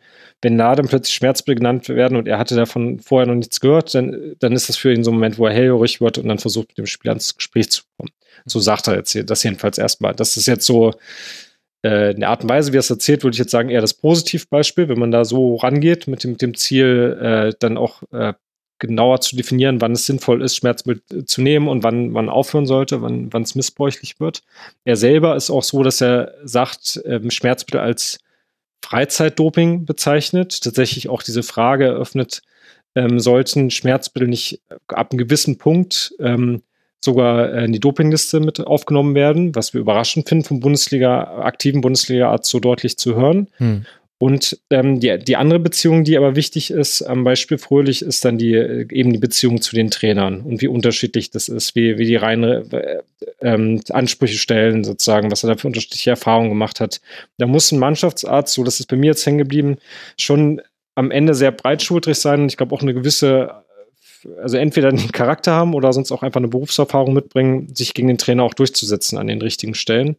Ähm, und ich weiß jetzt nicht mehr seine wortwörtliche Formulierung, aber an einer Stelle sagt er, das war sozusagen früher noch komplizierter mit den ähm, Trainertypen der vorherigen Generation. Und jetzt findet er es einfacher. Mag auch daran liegen, dass er mehr Erfahrung hat ähm, und sieht, trifft auf mehr Verständnis bei der aktuellen Trainer, jüngeren Trainergeneration beim Thema. Ähm, ich weiß nicht, ob man das so pauschal sagen kann, weil wir haben auch von anderen Spielern gehört, äh, wo es bei eigentlich jüngere Trainer am Amt sind und ähm, trotzdem äh, immer wieder die Forderung da ist, dass sie möglichst schnell auf dem Platz stehen sollen. Aber das ist dieses Verhältnis, das finde ich, wird bei ihm ganz gut deutlich Richtung Spieler, Richtung Trainer. Dann da redet der Trainer natürlich auch noch direkt mit dem Spieler, da kriegt der Arzt gar nichts von mit. Und was ich bei der Debatte interessant finde, ist, was ist mit den äh, Mannschaften, wo die Ärzte sehr weit weg sind von den, von den Spielern? Eben nicht. Ja. Das ist diese alte ähm, Bayern-München-Debatte mit Müller-Wohlfahrt ähm, unter, ähm, helft mir. Guardiola. ähm, Guardiola. Und ähm, wo eben die Kritik von Guardiola war, Müller-Wohlfahrt ist zu weit weg von der Mannschaft und dann haben sie sich damals zerstritten. Ähm, und ja, und Guardiola war äh, ja einer der Trainer, der auch öffentlich gesagt hat, unsere Spieler sind zu lang verletzt, warum kann der jetzt ja. noch nicht wieder spielen? Also genau ja. ein Trainertypus zu sein scheint, der da eher zu früh als zu spät einsetzen möchte. Ja, ja, genau. Aber also da sieht man mal, an wie vielen ähm, ja, zarten Fäden das so hängt. Ja? Mhm. Also, da muss ein Trainer sein, der irgendwie eine klare Position hat ähm, die Spieler bringen, gerade die jungen Spieler, ja, die so reinkommen und auch erstmal Sachen übernehmen, die sie von anderen mitkriegen. Das ist auch nochmal das Beispiel Jonas Hummels, hat er auch schön gesagt. Es gab, ähm, den Trainer kann ich jetzt hier nicht nennen, den hat er zwar im Interview gesagt, aber wir haben ihn jetzt nicht vorher konfrontiert, aber es gab einen ähm, Trainer, der auch momentan im, äh, in einer der beiden Bundesligen noch Trainer ist, ähm, der ähm, zu ihm, zu ihm das immer, ihm das eigentlich vorgelebt hat. Ja, ich war damals Spieler, ich habe regelmäßig Schmerzmittel genommen und ich habe natürlich nicht aufgehört. Also kriegst du das ja wohl auch hin. Hm. So, oder ein anderes Beispiel, Subotic sagt diesen Satz, stell dir vor, das ist jetzt das wichtigste Spiel deiner Karriere, das ist jetzt das Champions League-Finale. Würdest du dann wirklich heute nicht spielen? Hm. Wenn du jetzt ähm, sagst, doch stimmt, ich würde spielen, dann spielst du heute bitte auch. Ja, Wahnsinn. Vor allem, weil das, das Irre ist, eine solche äh, anekdotische Erinnerung von Nevin Subotic, die kann man ja dann verknüpfen mit einer anekdotischen Erinnerung eben von Thomas Fröhlich, der ja auch ein, ich würde es jetzt einfach extern als Hallo-Wach-Erlebnis äh, definieren, ohne mit ihm selbst gesprochen zu haben hatte, nämlich eben 1998, als der VfB Stuttgart im Europapokalfinale der Pokalsieger stand gegen den FC Chelsea dort mit 0 zu 1 verloren hat und einer der Stuttgarter Spieler aber dann nicht am Ende auf der Finalparty war, sondern mhm. Äh, zusammen mit äh, Thomas Fröhlich, äh, also nicht beide, aber der Spieler hat Blut gespuckt und Thomas Fröhlich hat ihm Infusion gegeben und an seinem Bett gewacht die ganze Nacht, um zu überprüfen, dass er auch wirklich durch diese Nacht durchkommt. Das ist ja, diese beiden Erinnerungen kann man ja quasi direkt nebeneinander stellen und dann hat man ja schon das ganze Spektrum von Trainer, Spieler und Mannschaftsarzt und den Folgen, die es haben kann. Ja, bei ihm muss man auch als Ergänzung sagen zu der Geschichte von damals, er hat ihn dann sozusagen interviewt und gefragt, was hast du eigentlich noch genommen? Weil einen Teil hat er mitbekommen, dass er ihm, ähm, dass er ihm Ibu, dass er Ibuprofen, glaube ich, war, das bei ihm genommen hat. Wenn ich das jetzt. Diclofenac war Diclofenac. sogar. Ja, genau. Also da war er sozusagen beteiligt. Ähm, dann hat er danach nochmal interviewt, hast du noch was genommen? Hat er gesagt, ja, Aspirin habe ich auch noch genommen. So Aspirin als Blutverdünner bekannt mhm. auch unter anderem und so die Kombination, so seine Interpretation hat dann dazu geführt, dass er ähm, dann angefangen hat, Blut zu spucken, genau. Und dann finde ich, haben wir ja hier mit diesem Thema Schmerzmittel, wenn wir noch kurz bei den Ärzten bleiben, ja noch ein weiteres Problem, nämlich das Problem, dass die Indikation ob ich Schmerzmittel brauche, ja höchst subjektiv ist. Ich kann, glaube ich, in den seltensten Fällen einen Spieler ansehen und sagen, du brauchst was oder du brauchst jetzt gerade nicht was, sondern wenn der Spieler kommt und sagt, ich habe Schmerzen, dann ist das ja schwierig zu überprüfen. Also das ist ja dann nochmal eine weitere Komplexität, auch jetzt aus Sicht der Mannschaftsärzte. Was sollen sie denn dann tun?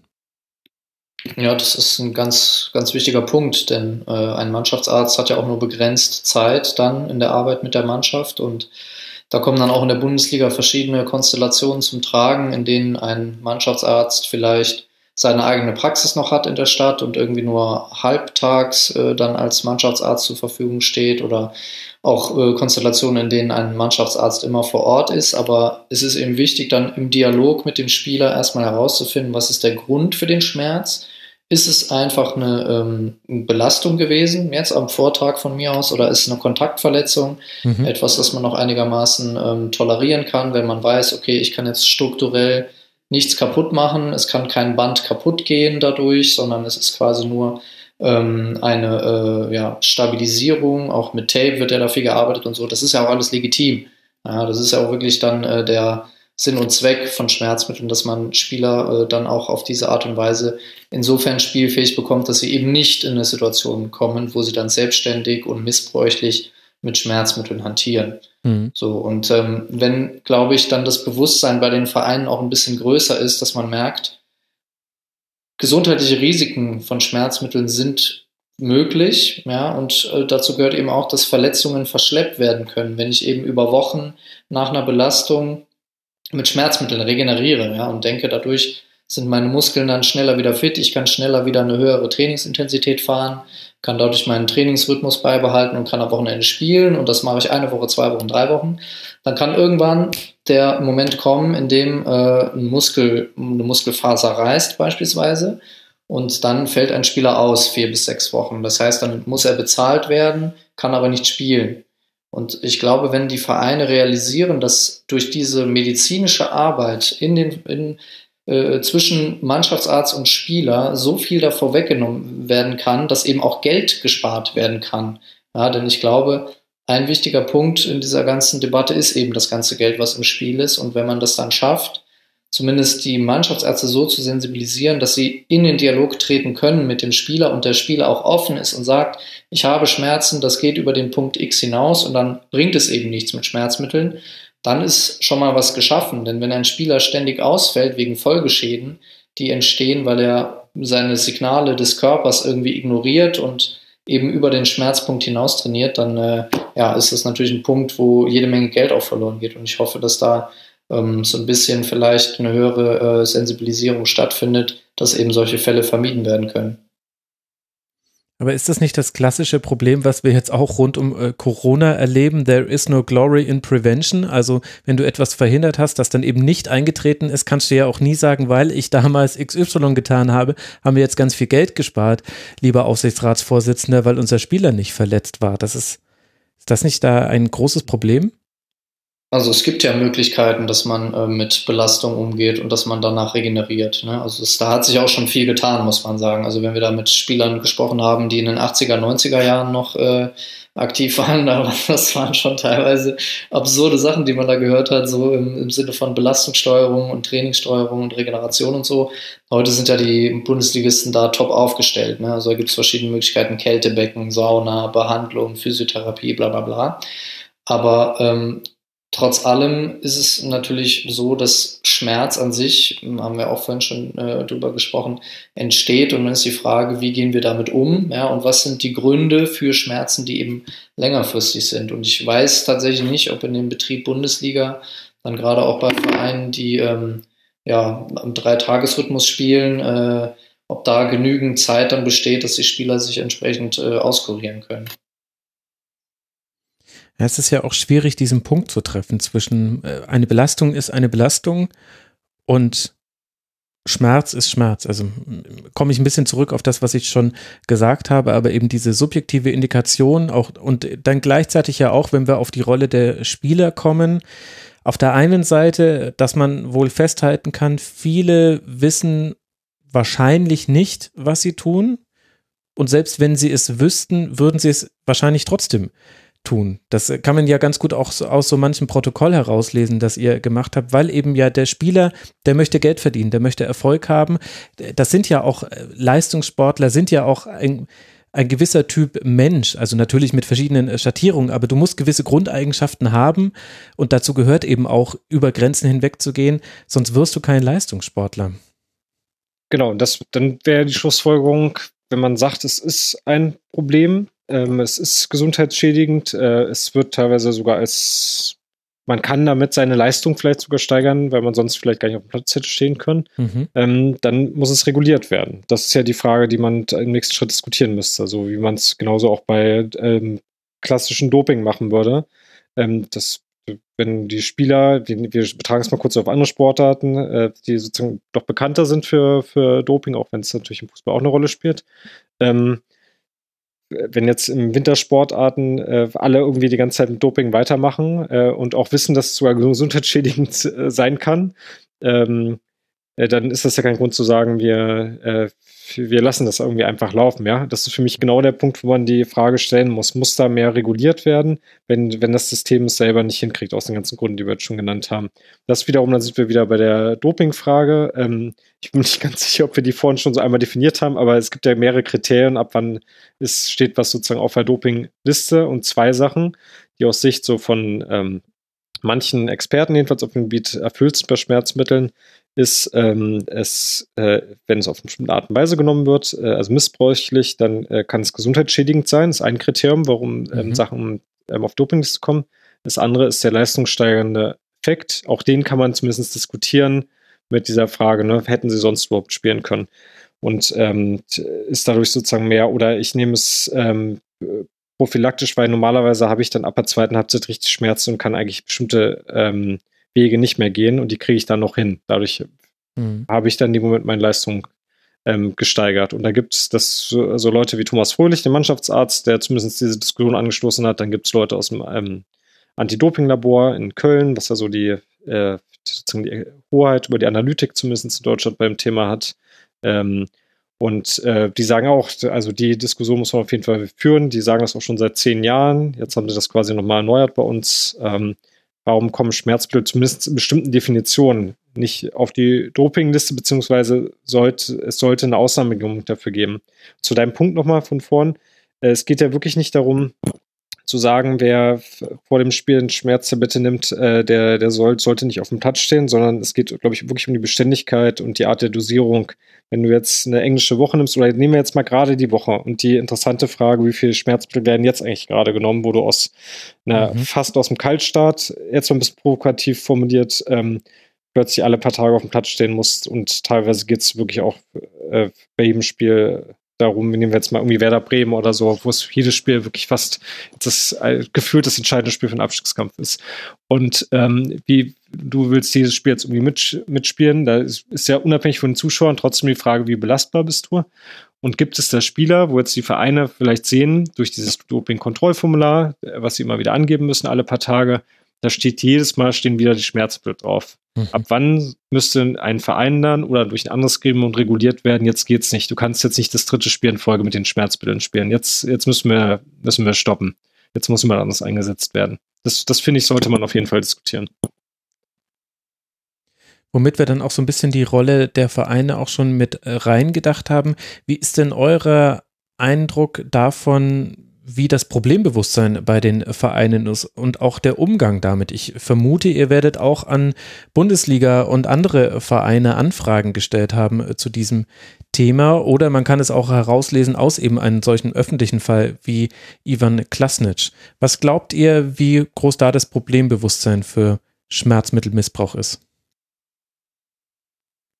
Also wir haben an ähm, alle Vereine ähm, der Anfrage gestellt, ob sie uns mal einfach drei generelle Fragen zum Thema Schmerzmittel ähm, äh, beantworten möchten. Das, ich habe jetzt nicht mehr alle drei Fragen im Kopf, aber eine Frage war, was schätzen Sie, wie groß er hat? Also wir haben uns auf die FIFA-Studien bezogen und dann gefragt, ähm, glauben Sie auch, dass in Deutschland ähm, der Schmerzmissbrauch ein, äh, ein echtes Problem ist? Mhm. Und ähm, es hat uns kein einziger Verein ähm, diese Fragen beantwortet. Krass. Das fanden wir jetzt erstmal überraschend. Ja. Das waren wirklich nur allgemeine Metafragen. Es wurde viel damit argumentiert. Ich, wir haben das jetzt nicht wortwörtlich parat, aber ähm, von Borussia Dortmund habe ich das noch in Erinnerung, äh, dass sie mischen sich doch sonst auch nicht. Stellen Sie mal vor, Ihr Arbeitgeber macht das und ähm, äh, berichtet über sozusagen persönliche ähm, medizinische Fragen, obwohl er wirklich ganz abstrakte und äh, Fragen nicht nach nicht mhm. gefragt haben, wie sieht das beim Spieler XY aus. Ja. Abstrakte Fragen gestellt haben.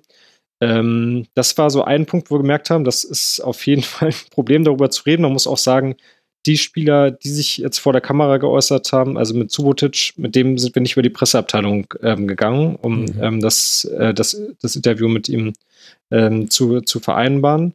Ähm, und äh, auch bei Thomas Fröhlich ist der Weg nicht so gewesen, ähm, weil das, also irgendwann müssten, mussten wir auch solche, ähm, ganz klar solche Entscheidungen treffen, um zu den äh, für die Öffentlichkeit relevanten Ergebnissen zu kommen. Ähm, weil scheinbar die Presseabteilung dann wirklich als ähm, Blockierer in dem Moment ähm, wirken. Mhm. Wir haben eine andere Sache, die wir auch gemacht haben, taucht in Berichten auch gar nicht auf, ist, dass wir relativ früh mal eine Umfrage gestellt haben an alle Nachwuchsleistungszentren. Ähm, ähm, da ging es noch mehr um das Doping-Thema, aber dass sie einfach äh, mal eine Umfrage verbreiten ähm, zu, zum Thema, wie da waren Schmerzbilder auch ein Thema, ähm, der Umgang damit ist. Auch da haben wir solche äh, Antworten bekommen. Und es gab sogar noch einen dritten Punkt, Arne, wenn ich mich richtig erinnere, ganz am Anfang, als wir unsere Umfrage gemacht haben zu ähm, Schmerzmittelmissbrauch im Amateurfußball, haben wir auch aktiv ähm, die ähm, in der Regionalliga ähm, die zweiten Mannschaften angeschrieben. Also das wird teilweise wieder bei denselben Pressesprechern gelandet, auf die wir später nochmal zugegangen sind. Und auch da war das wiederkehrend, also teilweise Copy- und Paste-Antworten. Äh, wir können, können das nicht weiterleiten, unsere Spieler, ähm, auch wenn es anonym ist, äh, dass es medizinische Belange geht, gegen die Öffentlichkeit nichts an. Also es ist ein echtes Tabuthema. Mhm. Es wird gemauert. Genau, also es ist natürlich dann auch wahnsinnig komplex und wir haben wahnsinnig viele Vereine und verschiedene per Personen dann im, äh, in der Verantwortung, die dann auch unterschiedlich darauf reagieren. Und wir haben natürlich auch mit verschiedenen Mannschaftsärzten über dieses Thema gesprochen, die dann uns gesagt haben, ja, natürlich ist das ein Problem. Ja, wir können jetzt äh, die Spieler nicht ähm, 24 Stunden am Tag beobachten, das, was wir eben schon angesprochen haben. Aber mein Eindruck war, dass es da durchaus auch Ärzte gibt, ähm, ohne jetzt dafür alle zu sprechen, die dann schon auch realisieren, was ist die fußballerische Realität, die wir jetzt haben. Mhm. Das heißt, ähm, ist es jetzt wichtig, einen Spieler fürs erste Spiel in der Saison fit zu spritzen? Ja, oder ist es nicht vielleicht wichtiger, den Spieler dann fit zu machen, wenn äh, ein wichtiges Spiel ansteht, was über Auf- und Abstieg entscheidet beispielsweise? Ja, also diese Abstufungen, die gibt es schon. Ähm, das heißt, das sind dann immer Einzelfallentscheidungen, aber der Arzt hat eben auch be bewusst gesagt, ja, das passiert. Ja. Man kann Spieler fit spritzen, das passiert. Und ähm, die Frage ist dann eben, wie hoch ist dann die Dunkelziffer? Das heißt, wie viel passiert dann in einem Bereich, den wir nicht mitbekommen? Und ähm, welche Möglichkeiten der Kontrollen bestehen dann eben, um das ein bisschen äh, abzudämpfen und einschätzen zu können? Und äh, gerade in der Regionalliga, weil Jonathan das gerade schon angesprochen hatte, ist das ein sehr interessantes Thema, weil das ja so ein bisschen eine Zwitterliga ist im deutschen Fußball, würde ich mal sagen. Man hat mhm. Vereine, die ähm, mehr oder weniger über relativ einfache Strukturen kommen, wo nicht so viel Geld dahinter steht, die jetzt als in Anführungsstrichen Dorfvereine verschrien sind.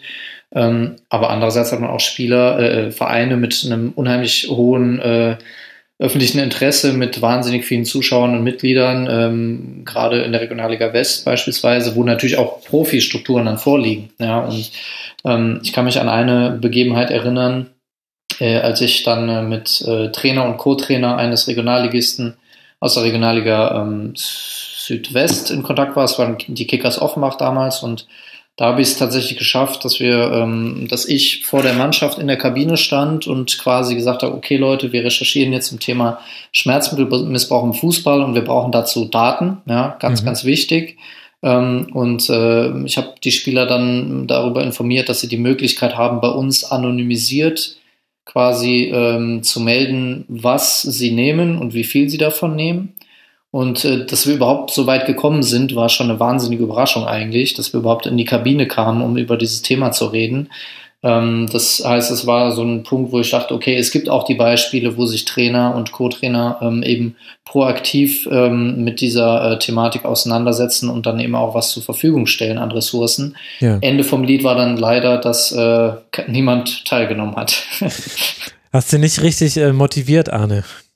Hast du? Ja, ich bin, äh, ich bin kein Jürgen Klopp, was das angeht, wahrscheinlich, ja. Der geht jetzt da raus und dann füllt er diese Umfrage aus und dann knallt er sie weg. Ja, ja ich, ich, hatte, ich hatte so eine PowerPoint-Präsentation vorbereitet, wo auch so ein bisschen unsere Rechercheergebnisse ähm, da schon äh, zusammengefasst waren, so ein paar Studien, so ein paar Fälle, ne, dass man jetzt auch die Spieler dann nicht überfordert mit der Thematik. Ähm, ich hatte gehofft, okay, vielleicht in der Regionalliga bekommt man den einen oder anderen äh, dazu, weil eben auch, und jetzt auf einer anderen Ebene, in der Regionalliga keine Dopingkontrollen stattfinden aktuell, mhm. ähm, weil sich DFB und die Landesverbände da über die Finanzierung streiten und äh, was natürlich auch ein ziemlich krasses Thema ist, erstmal so äh, an mhm. sich. Und ähm, ja, das äh, hat dann leider mit Kickers offenbar nicht funktioniert. Okay, dann haben wir Ärzte, Spieler, Vereine. Lasst uns noch äh, kurz über, über die Kultur sprechen, in der ja auch der Fußball stattfindet. Und, äh, und da sind ja auch Journalistinnen und Journalisten und ich glaube auch die Zuschauer dann noch, noch mal wichtig. Glaubt ihr denn, dass auf der Seite jetzt zum Beispiel der Berichterstatterinnen und Berichterstatter da schon das richtige Maß gefunden wird an Heldenverehrung für jemanden, der sich durchbeißt in einem Spiel und eine außergewöhnliche sportliche Leistung erzeugt und Verständnis für Schwäche? Ja, Thema äh, moderne Gladiatoren ist ja ganz klar, ähm, dass das auch eine Rolle spielt, äh, wo man dann äh, häufig immer wieder ähm, von dieser Heldenverehrung äh, spricht und der XY hat sich durchgebissen oder XY hat wie ein Mann gespielt, wir müssen wieder äh, wie Männer spielen und so weiter. Diese ganzen unsäglichen äh, Aussagen gibt es ja häufiger auf Pressekonferenzen äh, zu hören, teilweise auch von Verantwortlichen im Fußballbetrieb und äh, das zeigt dann immer schon auch das auf, was äh, Nevin Subotic dann benannt hatte im Gespräch mit uns. Das ist eben diese harte Jungs-Mentalität, die vorherrscht das heißt, du sollst eigentlich gar keine Schwächen zeigen. Du sollst ja. nicht proaktiv zum Arzt gehen und sagen, hier, ich habe hier ein leichtes Ziehen und ich will heute eigentlich nicht trainieren und so. Das wird automatisch dann als Schwäche ausgelegt in diesem System. Und da spielen natürlich auch die Medien eine Rolle, ist ja keine Frage. Ähm, wir hatten äh, einen Fall jetzt in der Bundesliga-Saison, in der aktuellen, äh, Ende Oktober, ähm, Borussia Dortmund spielt gegen Borussia Mönchengladbach. Ähm, war ein ziemliches äh, Spitzenspiel damals. Ähm, es ging um die Tabellenführung, wenn ich mich mhm. nicht täusche. Ja. Ähm, also wirklich zwei der positiven Beispiele in dieser Bundesliga-Saison, was Fußball angeht.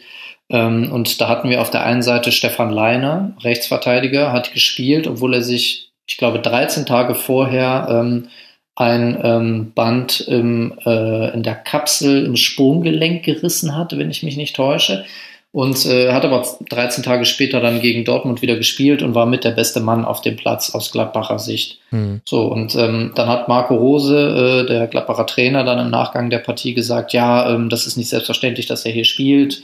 Das zeigt aber, was der Junge für eine Einstellung hat. Ähm, ich kenne jetzt den medizinischen Befund nicht genau und ich bin mir auch da jetzt erstmal ähm, Benefit of the Doubt für die ähm, medizinische Abteilung von Borussia Mönchengladbach äh, dass sie den entsprechend behandelt haben, den Stefan Leiner, und dass eben sicher war, dass nicht so viel passieren kann. Mhm. Ja, aber das ist eben nur ein Beispiel, was eben dann zeigt, dass auch proaktiv damit umgegangen wird, gesagt wird, der hat sich in den Dienst der Mannschaft gestellt, obwohl er verletzt ist, beziehungsweise war. Und lustigerweise auf der anderen Seite Marco Reus, der dann später auch das Siegtor geschossen hat, war erkältet. Er hat gespielt mit einem Infekt, der ihn dann drei Tage später daran gehindert hat, in der Champions League zu spielen. Mhm. Und auch da erstmal wieder, medizinische Abteilung Borussia Dortmund, ähm, können wir davon ausgehen, dass sie ähm, das medizinisch so weit abgeklärt haben, dass es kein Risiko für Marco Reus jetzt war zu spielen. Aber auch da gab es dann eben die Social Media Abteilung von Borussia Dortmund, die das abgefeiert hat, dass Marco Reus gespielt mhm. hat, trotz Erkältung und auch das Siegtor dann geschossen hat. Und bei Twitter war es dann so, dass dann darunter auch die Kommentare kamen von Leuten, ja, was soll das denn für ein Vorbild für Kinder sein? Und äh, ich hatte jetzt, da gab es jemanden, der geschrieben hatte, ja, bei uns ist jemand auf dem Spielfeld umgekippt wegen genau sowas, Gefahr Herzmuskelentzündung und so weiter und so fort. Ähm, das heißt, diese Mentalität erstmal zu durchbrechen, ist, glaube ich, ein ganz, ganz langer Weg und da sind sehr, sehr viele äh, Beteiligte gefordert. Ich meine, da müssen wir selbst uns ja auch äh, kritisch hinterfragen, weil man ist ja Teil des Spektakels und gleichzeitig ist es ja auch, ja, wie soll man einen Zuschauer eines äh, Sportereignisses dafür begeistern, wenn jemand etwas nicht tut? Wenn er nicht spielt oder wenn er sich nicht durchbeißt, wenn er sich eben auswechseln lässt. Das ist ja auch, das scheint ja auch irgendwie fast unmöglich zu sein, wie man äh, diese Kultur da an, anschieben kann, weil es eben einfach so ein wichtiger Teil des Leistungssports ist, dass dass wir eben etwas in den Sportlern sehen, was wir nicht zu leisten imstande wären. Und dann ist immer derjenige mit dem völlig zerrissenen Trikot, der keinen geraden Satz mehr rausbringt, ist für uns beeindruckender als derjenige, der nach dem Spiel noch aussieht wie vor dem Spiel. Das wird dann eher, eher kritisiert.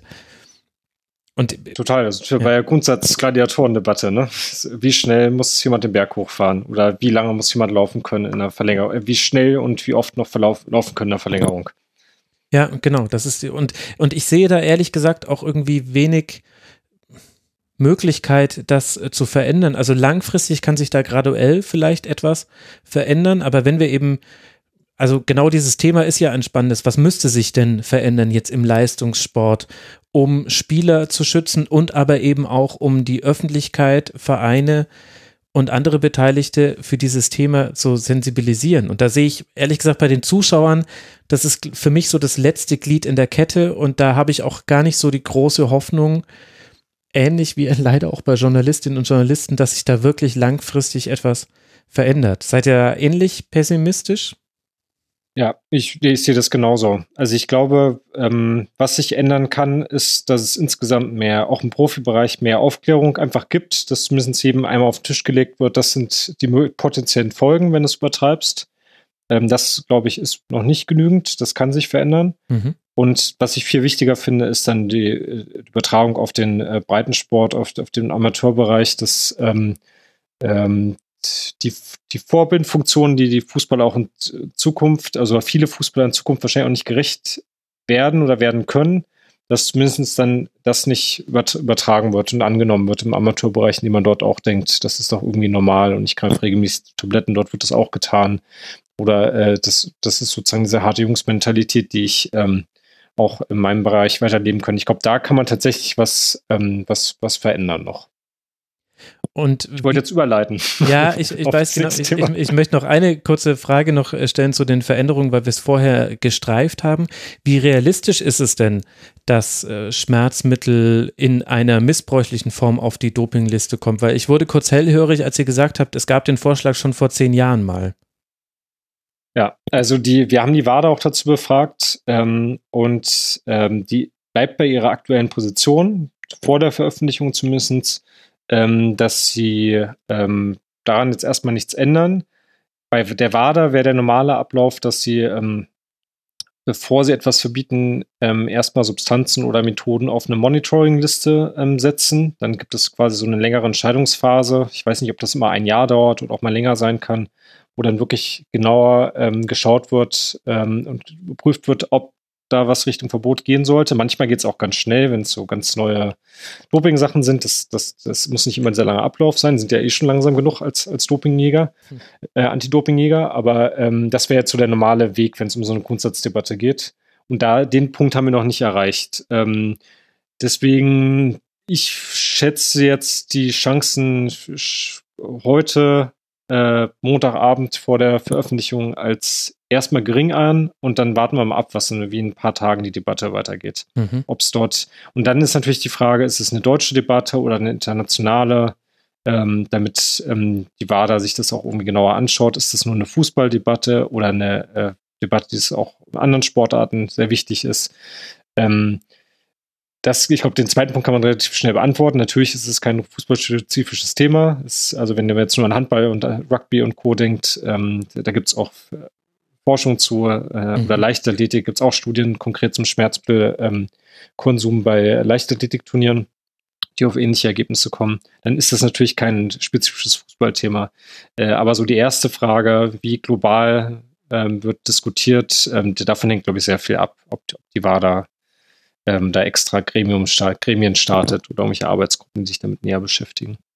Habt ihr euch deshalb auch auf den Fußball fokussiert, weil es hier in Deutschland einfach äh, der Sport ist, anhand dessen man am besten auch eine breit geführte Debatte lostreten kann? Also zum, äh, Arne, sorry, dass jetzt äh, die, die Fragen beantwortet. Wir spielen gleich wieder mehr Ping-Pong. Also das ist erstmal historisch bedingt, weil wir, wir am Anfang gesagt haben, so jetzt wollen wir mal den Fußball richtig anschauen, was sozusagen medizinisch da los ist, was wir auch weiterhin sagen.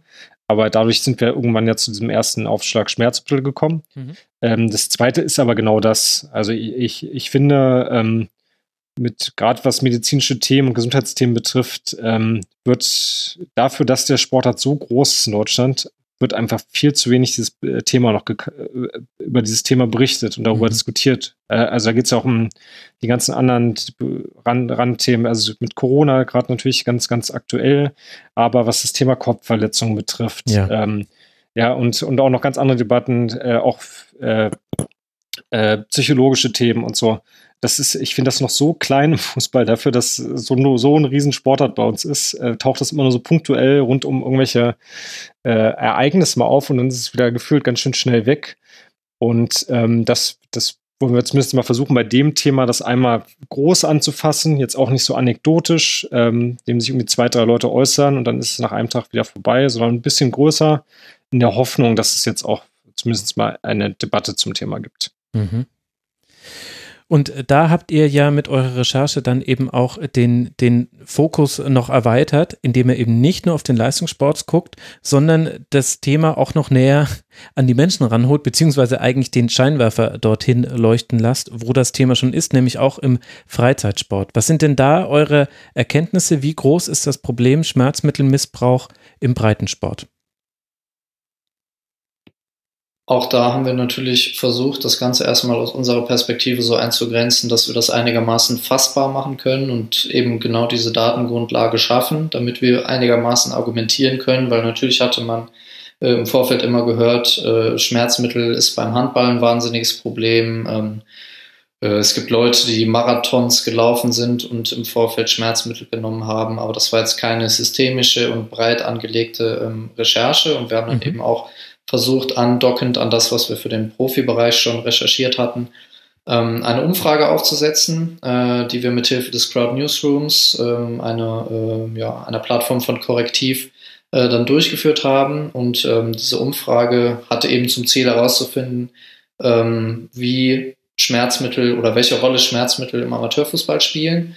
Das heißt, wir haben im Zeitraum zwischen Dezember 2019 und März 2020 diese Umfrage ähm, offen beworben, ja, über die verschiedenen Wege, äh, über Social Media, über ähm, proaktives Anschreiben von Vereinsvertreterinnen und Vereinsvertretern, ähm, so dass wir jetzt einigermaßen ähm, umreißen können, äh, welche Rolle ähm, das Ganze spielt. Mhm. Auch äh, über den Rasenfunk. Das ist der eine Punkt, wo ein ganz, ganz kleines Teilchen der Rasenfunk auch vielleicht geholfen hat bei dieser Auf jeden Fall, wir haben es sogar gesehen. Wir haben es sogar in den Daten gesehen. Ehrlich, ja. Als die Sendung gut. raus. Nein, wirklich. Sauber, liebe Hörerinnen gut. und Hörer. Mensch, da bin ich jetzt richtig stolz. Sehr gut. Gute Community. Ja, ja vielen Dank. Ja, das ist nämlich genau das Ding. Solche Sachen funktionieren eben nur, wenn sich die Leute daran beteiligen.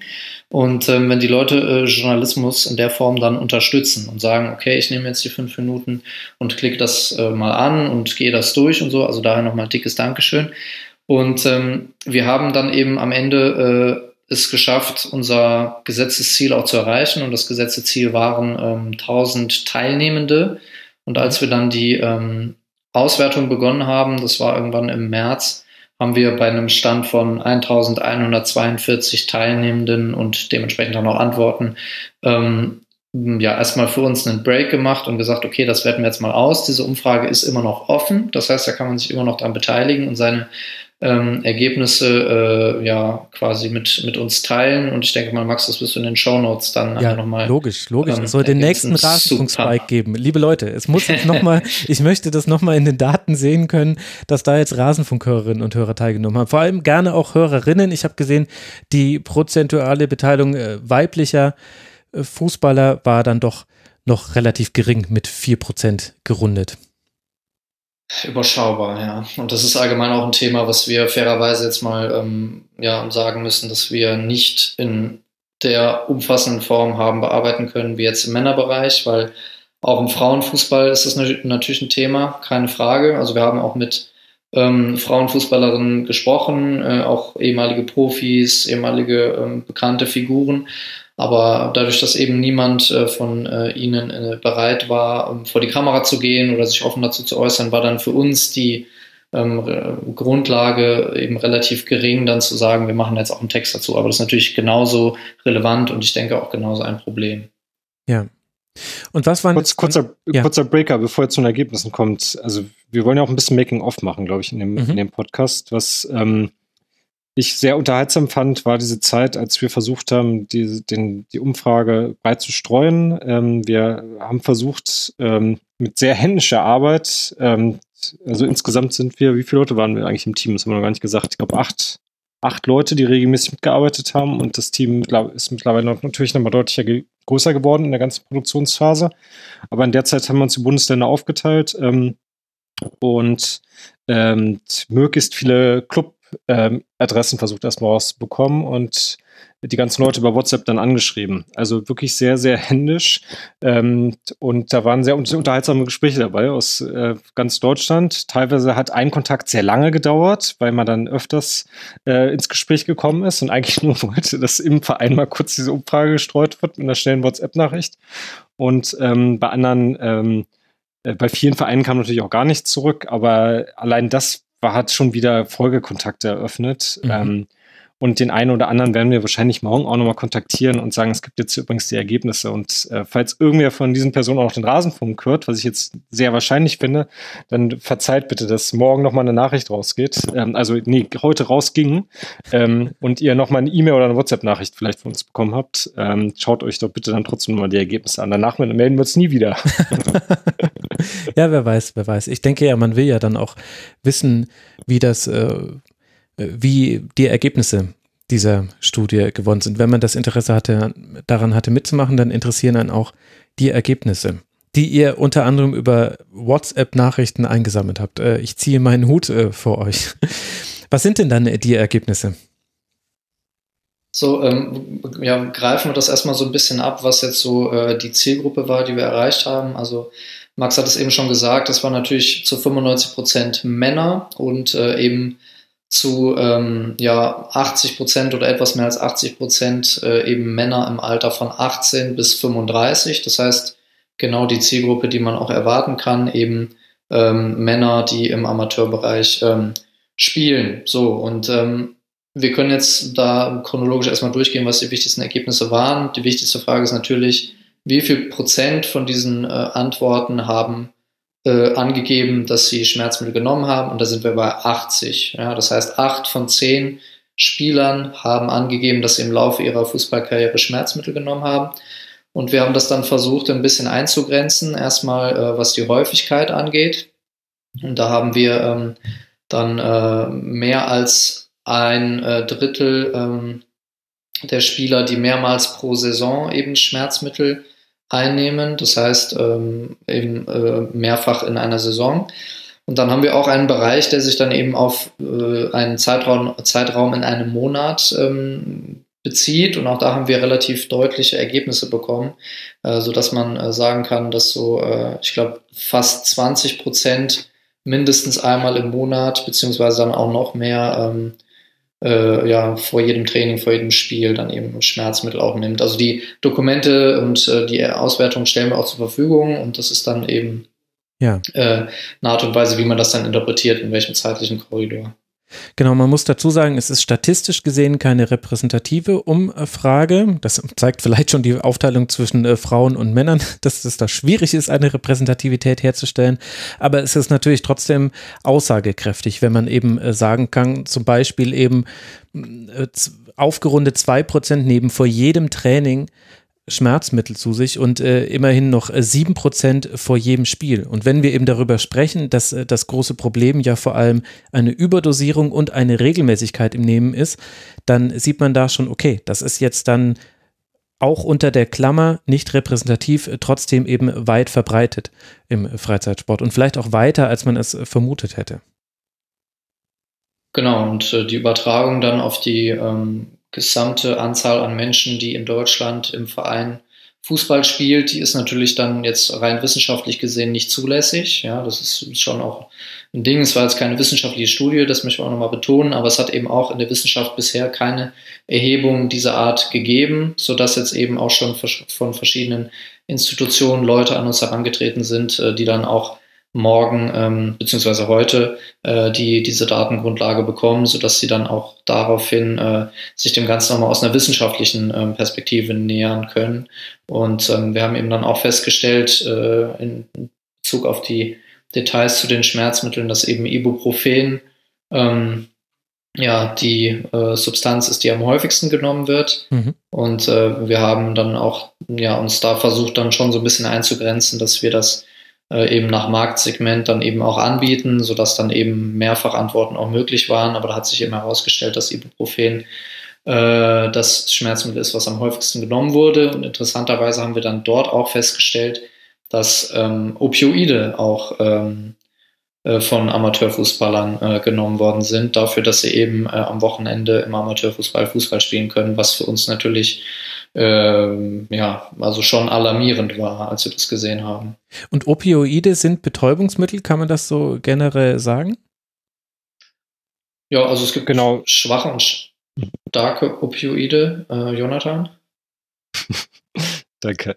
Ähm, genau, also ja, genau, man muss so ein bisschen unterscheiden. Ich glaube, Opioide sind ja, genau, ja, Betäubungsmittel. Ähm, ich weiß gar nicht, ob die nach offizieller Definition dann nur die starken so heißen, aber was genau wichtig ist, ist diese Unterscheidung. Es gibt sozusagen äh, die, diese, diese Unter Unterscheidung und Opioide kennt man, glaube ich, hauptsächlich, wenn man sich so ein bisschen mit dem Thema beschäftigt, ähm, durch die Opioid-Situation ähm, in den USA, wo viele Menschen ja täglich an einer Überdosis an Opioiden ähm, sterben. Mhm. Und ähm, daran erkennt man, glaube ich, schon, dass es das eine ganz andere Hausnummer ist. Ähm, Opioide kommen erstmal daher, dass ähm, das einfach nochmal eine, in der Schmerztherapie eine weitere Stufe ist, wenn die äh, klassischen Schmerzmittel nicht wirken. Ähm, man spricht von so einem Drei-Stufen-System, ähm, dann ist das, glaube ich, Stufe 2 erstmal, dass man die Opioide ähm, gibt. Das betrifft vor allem Krebspatienten nach schweren OPs, also Leute, wo es so richtig um Schmerzen geht und, und um schwere ähm, Schmerz, Schmerztherapien. Daher kommen die eigentlich. Ähm, so, jetzt ähm, ist, ist die Frage, warum spielt das irgendeiner Form Amateurfußballern eine Rolle? Also ich glaube, wenn ich diese Zeit noch richtig im Kopf habe, die kann man aber auch alle dann auf unserer Webseite genau nachlesen und sich selber nochmal korrigieren. Ich würde sagen, äh, zehn, zehn Amateurfußballerinnen und Fußballer hatten angegeben, hm. dass sie auch Opioide genommen haben für den Sport. Ähm, und ähm, da haben uns total die Details sofort interessiert, als wir das gelesen haben, ähm, weil wir da mehrere Anschlussfragen hatten. Also ist das nur entstanden, weil sie irgendwie selber äh, sonst andere ähm, Gesundheitsprobleme hatten oder eben irgendeine OP oder was anderes? Und äh, wir, das ist nur so ein bisschen missverständlich oder haben sie das tatsächlich für den Fußball genommen? Wenn sie das für den Fußball genommen haben, ähm, wie sind sie da dran gekommen? Weil Opioide ähm, kriegt man nur verschrieben, also muss man das äh, entweder spielt da irgendwer mit einem Arzt zusammen ähm, mhm. oder hat irgendwo noch was übrig oder hat andere Quellen, wo er das herbekommt. Und ähm, ja, wenn es wenn dort sozusagen Kontakt an äh, Möglichkeiten gab, dann haben wir diese Personen mal versucht direkt anzurufen oder mit denen zu schreiben. Und äh, da gibt es eben nochmal ganz andere Gefahren. Jetzt waren das ja immerhin, Gott sei Dank, von euren Teilnehmenden nur zehn. Äh, Gott sei Dank. Was ich aber interessant finde an dieser Studie ist eben nicht nur, dass man so ein bisschen die Dimensionen erforschen kann, sondern ihr habt auch nach den Gründen gefragt, warum die Schmerzmittel genommen werden. Was haben euch da die Ergebnisse überrascht? Könnt ihr das mal kurz für die Hörerinnen und Hörer vortragen und eure Einschätzung dazu abgeben? Das ist jetzt Arnes Bühne.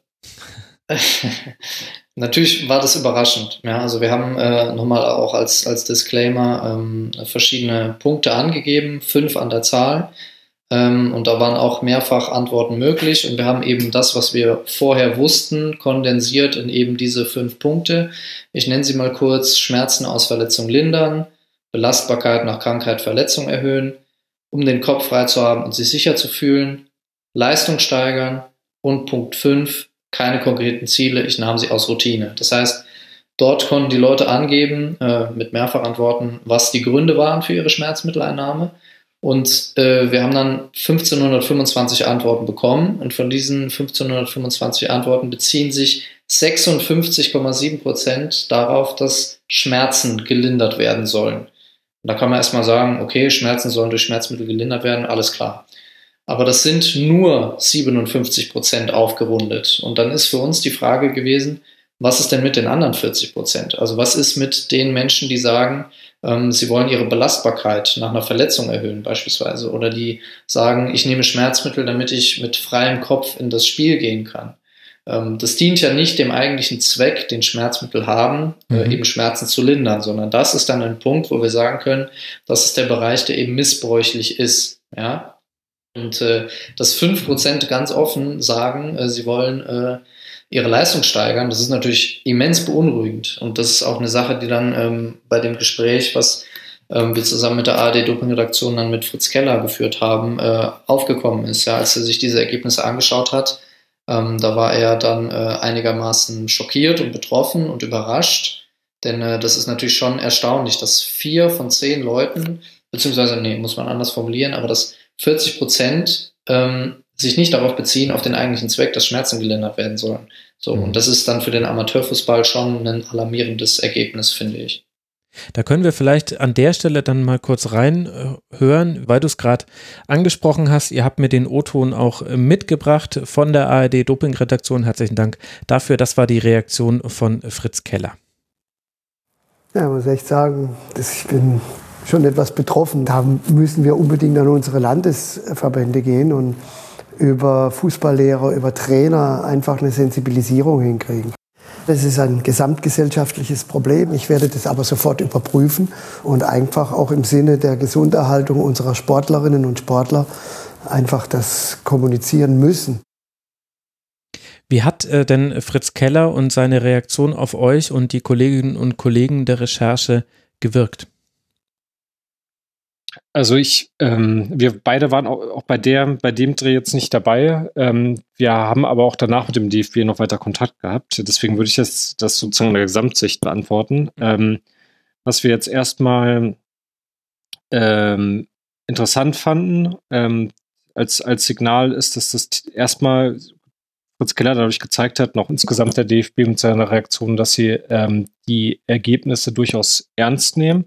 Ähm, Fritz Keller hat ja selber davon gesprochen, dass er irgendwie schockiert ist. Ähm, und ähm, ich, ich habe ihn vorher noch nicht so in seinen Reaktionen erlebt. Ich habe den schle schlechten Vergleich, aber jetzt so mit, mit, mit der Corona-Debatte oder jetzt äh, der Rassismus-Debatte hat er sich auch in anderen Positionen noch geäußert. Also er scheint ja schon jemand beim DFB zu sein, der ähm, sich zu, auch zu ethischen Themen ähm, schnell äußert und Positionen bezieht, bevor dann irgendwann der DFB zu Sachen auch mal eine Pressemitteilung rausgibt oder irgendwelche großen Aktionen drumherum ähm, macht. Es, äh, das ist ja auch so gedacht in der neuen Organigrammstruktur des DFB, dass sie sozusagen ähm, die Präsidentenamt geschafft haben, wo jemand so ein Sprachrohr ist für, ähm, für so äh, ethische Themen.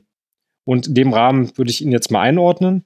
Und ähm, das, das fand ich schon interessant, dass er, ähm, das fand, fand, fand ich auch authentisch in dem Videomaterial, was wir gesehen haben, dass erstmal äh, auch so überrascht ist, dass es im mhm. Amateurfußball besonders ein Problem ist.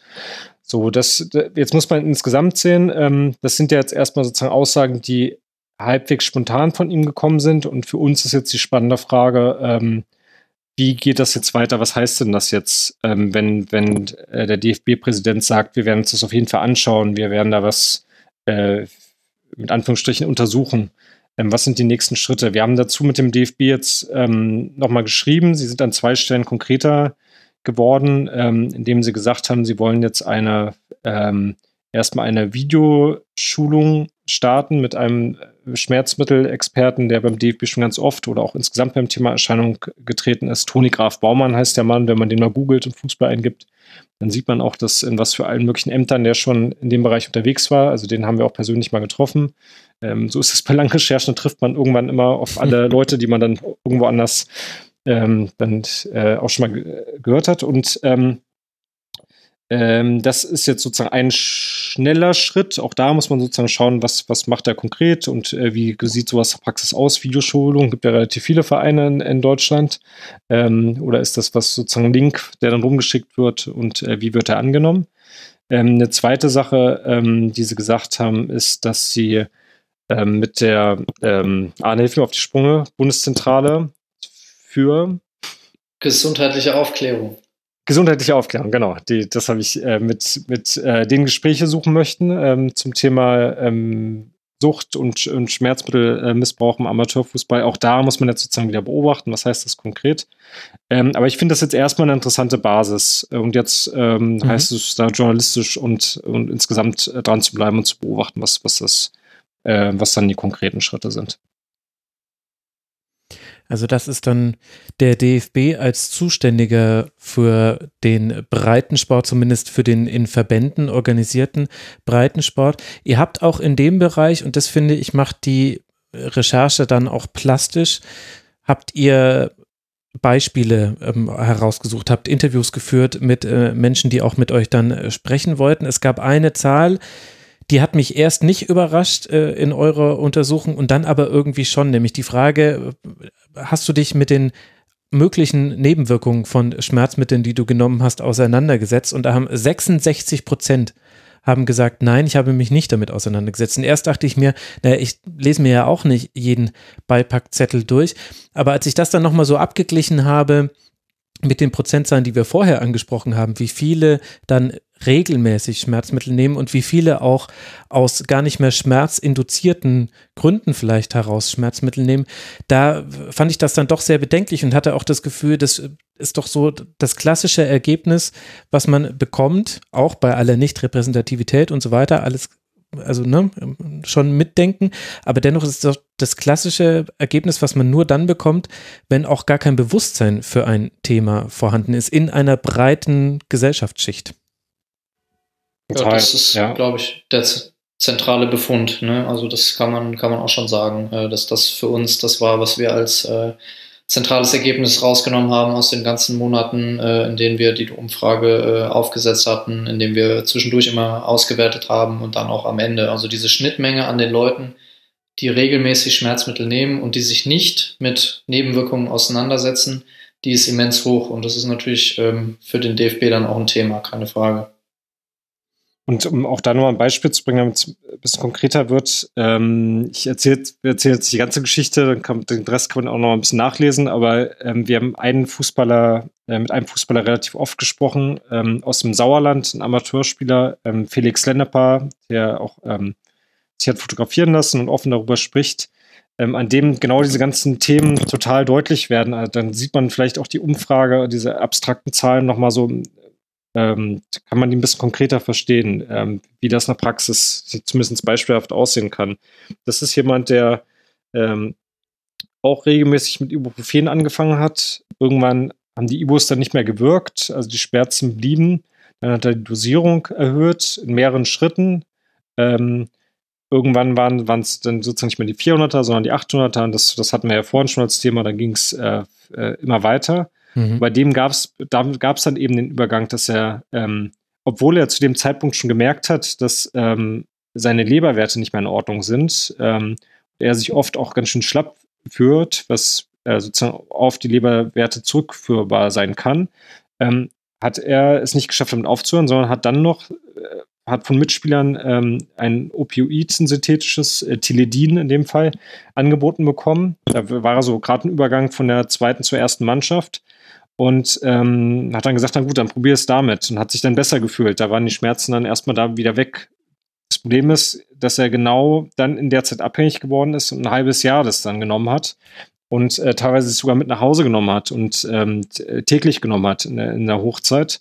Ähm, da ging es dann sozusagen komplett weg. Da war der, Fu der Fußball dann tatsächlich äh, die durch den Fußball ging es los sozusagen ähm, als, als Einstiegsdroge Ibuprofen, was natürlich nicht als Droge in dem Sinne zu werten ist, aber das war dann der kleine Übergang von höherer Dosierung bis hin zu härteren Mitteln. Mhm. Und ähm, bei ihm ist es ähm, so, also wir haben sehr oft miteinander gesprochen in den, in den letzten Monaten. Ähm, dass äh, ihn das jetzt bis, bis heute äh, beeinträchtigt, ähm, sein Leben, weil er zwischendurch immer wieder dieses Problem hat, dass ihm nicht, dass er total fertig ist, äh, dann nur noch auf der Couch rumliegen kann und nicht mehr in der Form aktiv sein kann, äh, in solchen Phasen, wie er sich normalerweise in seinem Alter sein müsste. Er spielt auch keinen Fußball mehr, das musste er eh schon aufgeben ähm, vor ein paar Jahren. Ähm, und äh, es gab auch zwei Situationen in seinem Leben, wo er tatsächlich auch ähm, richtig ernst wurde, ähm, wo er einmal umgekippt ist und ähm, dann bewusstlos auf dem Platz lag. Auch da wird man jetzt im Endeffekt nie nachweisen können, lag es an den Teledin, was er damals direkt vom Spiel genommen hat. Und ähm, eine andere Situation war, wo es bei ihm nochmal richtig geknallt hat und er, wie viel war es? Ich glaube, anderthalb Liter Blut irgendwie in kürzester Zeit im Oberschenkel sich gesammelt hat, weil er immer wieder nicht aufhören, aufhören konnte und dann ähm, der Körper eigentlich ziemlich viele Signale gesendet hat über die Jahre. Ich mhm. brauche mal eine Pause. Und ähm, mit den Schmerzmitteln hat er sich diese Pause dann nicht genommen, sondern weitergemacht. Ähm, Jetzt habe ich ja doch fast die ganze Geschichte schon erzählt. Lest sie bitte trotzdem. Lest sie bitte trotzdem. Es ist wirklich, es ist wirklich interessant. Äh, ich kannte ja Teledin bisher nur aus, äh, von Kraftclub. Ähm, da merkt man vielleicht, dass ich dann doch in meiner eigenen Blase auch lebe. Ähm, aber, aber was mich eben, eine, eine Sache aus dem, aus dem Artikel will ich aber dann trotzdem noch sagen und lese ihn aber bitte trotzdem. Wenn jetzt vielleicht jemand da draußen gedacht hat, naja gut, äh, der wird in irgendeinem äh, 20.000 Einwohner äh, Stadt gespielt haben und da ging es dann um den Aufstieg in die Bayern oder Baden-Württemberg oder na gut, nee, war ja Sauerland Liga, ne, heißt nicht so, ist mir schon klar. Ähm, nee, der kommt aus einem Dorf mit 200 Einwohnern. Und, und das, das war das, was mich so äh, gepackt hat, weil, weil ich halt auch aus solchen Käffern komme. Ich, und, und ich auch weiß, wie wichtig da der Fußball ist. Und das war bei mir tatsächlich auch einer der Gründe, warum ich, als ich dann mein Abi gemacht habe, aufgehört habe, in der ersten Mannschaft zu spielen, freiwillig, weil sich da binnen sechs Wochen, glaube ich, haben sich da vier Spieler schlimmer verletzt. Die waren alle auch in Ausbildung. Also für die war das auch, da gab es auch zum Teil, einer von denen war Schreiner, glaube ich, der, der hätte gar nicht Fußball spielen dürfen. Das stand bei ihm im Arbeitsvertrag, weil weil der Chef quasi schon wusste, die hauen sich immer beim Fußball die Knochen kaputt. Und es ging quasi darum, ob man vielleicht aus der untersten Bezirksklasse vielleicht in die vorletzte Bezirksklasse aussteigt. Und selbst das war völlig unrealistisch, wenn ihr mich fragt wenn man sich so die Gegner angeguckt hat, das war nur meine Meinung. Und ich habe quasi gesehen, wie, wie die aus diesem falschen Ehrgeiz heraus sich kaputt gemacht haben und das dann auch selber auch also für alle Beteiligten ist das dann gefährlich. Das kennt man ja. Dem, wenn da gebolzt wird auf dem Fußballplatz, kannst du dich auch erwischen. Und deswegen bin ich dann freiwillig in die zweite Mannschaft gegangen. Hat, also das Verständnis war gering, um, um an dieser Stelle, um das so zu sagen. Und das hat mich aber so gepackt, dass das halt quasi auf dieser kleinen Ebene stattfindet. Und ich weiß, wie wichtig Fußball da ist. Und ich weiß auch, wie toll sich das anfühlt. Ey, wenn du, wenn wir das Derby gewonnen haben gegen den Nachbarort, mit dem inzwischen natürlich längst fusioniert wurde, weil es gibt ja keine Fußballspieler mehr und so weiter auf dem Land, äh, dann warst du der, dann warst du der Größte und das war auch richtig toll. Aber, aber das fand ich wirklich äh, so beeindruckend an diesem Fall, weil man sich dann wirklich von außen betrachtet, stellt sich die Warum-Frage, aber das zeigt ja nur, wie irre manche Dinge im Fußball einfach sind und eben auch im Breitensport. Deswegen wollte ich das hier noch mit reinwerfen. Total äh, interessant, dass du das mit dem Arbeitgeber ähm, gesagt hast. Es gibt auch da, das haben wir in die Geschichte nicht mehr reingeschrieben, aber kann man an der Stelle ja mal sagen, soll das aktuell so sein? Der Verein hat sich ähm, weiterentwickelt. Ähm, da gab es auch eine Fusionierung und so. Und dass es dort in der, ähm, der ländlichen Region einen relativ starken Arbeitgeber gibt, der dort auch Sponsor mit ist mhm. und äh, sich jetzt mit den Jahren da wohl eingemischt hat und gesagt hat, wir müssen da mehr darauf achten, dass die Jungs sich hier nicht den Fußball zerstören, sondern auch wieder zur Arbeit gehen können. Ähm, und äh, quasi von außen versucht hat, mit einzuwirken, ähm, dass es da eine bessere, höhere Sensibilisierung gibt. Und noch kurz einen zweiten Gedanke. Ich bin, glaube ich, hier in der Runde der, ähm, derjenige, der am wenigsten aus dem äh, Vereinsfußballleben kommt, auch wenn ich es mal kurz probiert habe in der D- und C-Jugend. Ähm, aber ich kenne dieses Phänomen tatsächlich auch in dieser Liga, in der ich mit Arne gerade spiele, in der Medienliga, ähm, wo wir gegen andere Medienmannschaften antreten. Mhm. Und da gibt es dann die heißen Duelle gegen die äh, Zeit Online vor allen Dingen, die jetzt vielleicht Kooperationspartner sind, aber ähm, auf dem Platz zählt das natürlich nicht mehr. ja, klar. Logisch. Und ähm, ja, also ich kenne dieses Gefühl, mhm. kenne ich glaube ich auch, dass jedes Spiel dann in dem Moment total ähm, wichtig ist und deine Stimmung beeinflusst ähm, nach Abpfiff und dass du auch Bock hast, bei solchen Spielen irgendwie dabei zu sein. Ich habe zwar jetzt noch nicht einmal zu Schmerzmitteln gegriffen, ähm, aber ich kann total verstehen, wie, wie, äh, wie die Konstruktion zustande kommt und wie das nicht abhängig davon ist, was für eine, auf was für einer Leistungsebene du kickst. Also ich will an der Stelle auch nochmal eine Lanze für den Amateurfußball brechen. Also natürlich ist es jetzt so, dass ich jetzt hier sitze nach äh, einem Jahr Recherche zum Thema Schmerzmittelmissbrauch im Fußball und so und jetzt sage, was könnte passieren, damit die Situation sich verbessert und so weiter. Aber Full Disclosure an der Stelle, ich habe es natürlich auch selber gemacht. Ja, ist ja keine Frage. Also ich habe äh, auch ähm, bis letztes Jahr ungefähr versucht, auf relativ hohem Niveau zu spielen. Ich habe versucht, damit mein, also das hat auch funktioniert. Ich habe mein Studium damit finanziert und solche Sachen. Also ich war da auch finanziell einigermaßen drin. Ähm, und natürlich war es dann auch so, dass ich, äh, wenn es Freitag irgendwie im Abschlusstraining äh, mal gezwickt hat und ich wollte aber Sonntag spielen, weil sonst hätte ich meinen Platz verloren und dann hätte ich irgendwie wochenlang keine Prämien bekommen, dann habe ich natürlich auch Schmerzmittel genommen. Ja, also das ist äh, jetzt dann schon eine Situation, wo ich viele Menschen ähm, gut verstehen kann, weil ähm, das natürlich auch, wie du schon sagst, Max, äh, unheimlich viel zurückgeben kann, wenn man äh, Amateurfußball spielt und mit seinen Freunden spielt in der Mannschaft und dann im besten Fall auch noch erfolgreich ist und so weiter. Das heißt, ich habe diese ganze Geschichte hinter mir und äh, trotzdem bin ich eben der Meinung, dass äh, der Fußball auch nicht alles ist, ja, dass man damit nicht jetzt unbedingt seine Knochen äh, nachhaltig schädigen muss. Ähm, ich habe auch drei Knieoperationen hinter mir, das heißt, ich glaube, ich weiß, wovon ich spreche und ähm, das äh, ist dann natürlich insofern umso eindrücklicher, wenn ich mich daran erinnere, äh, als ich vor drei Jahren die ähm, B-Lizenz gemacht habe äh, beim Hessischen Fußballverband und dann eben auch das Thema Sportmedizin ähm, angerissen wurde, um es mal ähm, so zu sagen, wie es war. Also da kam halt diese klassische Regelung, ja, wenn du eine Verletzung hast, äh, kühl, leg hoch und so weiter. Und ähm, dann ging es noch um äh, die ideale Sporternährung. Das heißt, ist irgendwie eine Banane so vom Spiel und so. Und das war es eben. Mhm. So, und das ist, B-Lizenz ist ja dann schon etwas, wo es in hm. den Bereich geht, wo schon einigermaßen versucht wird, äh, dann Fußball zu spielen. Und ich habe mir das dann jetzt im Nachhinein auch mal gedacht und habe so gemerkt, okay, das hat gar keine Rolle gespielt damals. Ähm, von daher ist es nicht überraschend, dass äh, die Umfrageergebnisse dann für uns ähm, so waren, wie sie waren und ähm, eben auch dann äh, die äh, Konsequenzen dann daraus getragen werden müssen für alle Beteiligten. Ja, obwohl, und ich sage es nochmal, der Amateurfußball absolut wichtig ist. Ja. Mhm. Ja, es ist das gesellschaftliche Ereignis und es macht ja, es macht ja auch so unglaublich viel Spaß, Fußball zu spielen. Und deswegen, man wird nie, es, es wird immer Menschen geben, die bereit sind, viel mehr zu opfern, vielleicht auch ihre Gesundheit für diesen Sport, als wir jetzt vielleicht. Aber wofür man eben sorgen muss, ist, dass alle einen annähernd gleichen Kenntnisstand haben, dass sie sich bewusst darüber sind, was sie tun und dass sie nicht erst mit 35, mit 40 auf einmal Folgeschäden haben, sich vielleicht dann auch gar nicht mehr äh, herleiten können, woher das kommt. Das muss eben verhindert werden. Und da kann man eben nicht einfach nur sagen, das ist jetzt äh, die Verantwortung von einem Einzelnen, sondern da sind die Verbände gefragt, da sind Trainer gefragt und da sind aber letztlich halt auch wir gefragt. Wir als, also ihr natürlich mit eurer Recherche, ich bin jetzt dann in dem Fall der Multiplikator und auch, dass wir auch in unserer sonstigen Berichterstattung auf diese Thematik hinweisen und dann, dann habe ich zumindest ein bisschen ein besseres Gefühl dabei, weil die Leute dann diese Entscheidung bewusst treffen. Aber ich habe eben das Gefühl, dass viele Dinge, also da gibt es einen Gruppenzwang im Fußball sowieso, aber es gibt auch eine hohe Unkenntnis. Und ich, und ich weiß auch noch aus meiner äh, Fußballerfahrung, da gab es diesen einen Trainer im Nachbarort, der mit, äh, ja, glaube Mitte 30, Anfang 30 nicht mehr äh, Fußball spielen konnte, der, der bis heute hinkt und der war der Held, der war der Größte, weil der, weil der mal ein ganz guter Kicker war, weil der viele Tore geschossen hat und weil der halt quasi jetzt auch noch Jugendtrainer ist im Fußball und der war quasi aber halt der, wo alle gesagt haben, ja, geiler Typ, weißt du, der, der hinkt jetzt, schau ihn dir an, wie, wie geil. Und das ist ja so völlig irre. Und das habe ich aber natürlich auch nicht geschnallt. Also, aber auch sowas muss man halt, sowas muss man halt hinterfragen, finde ich.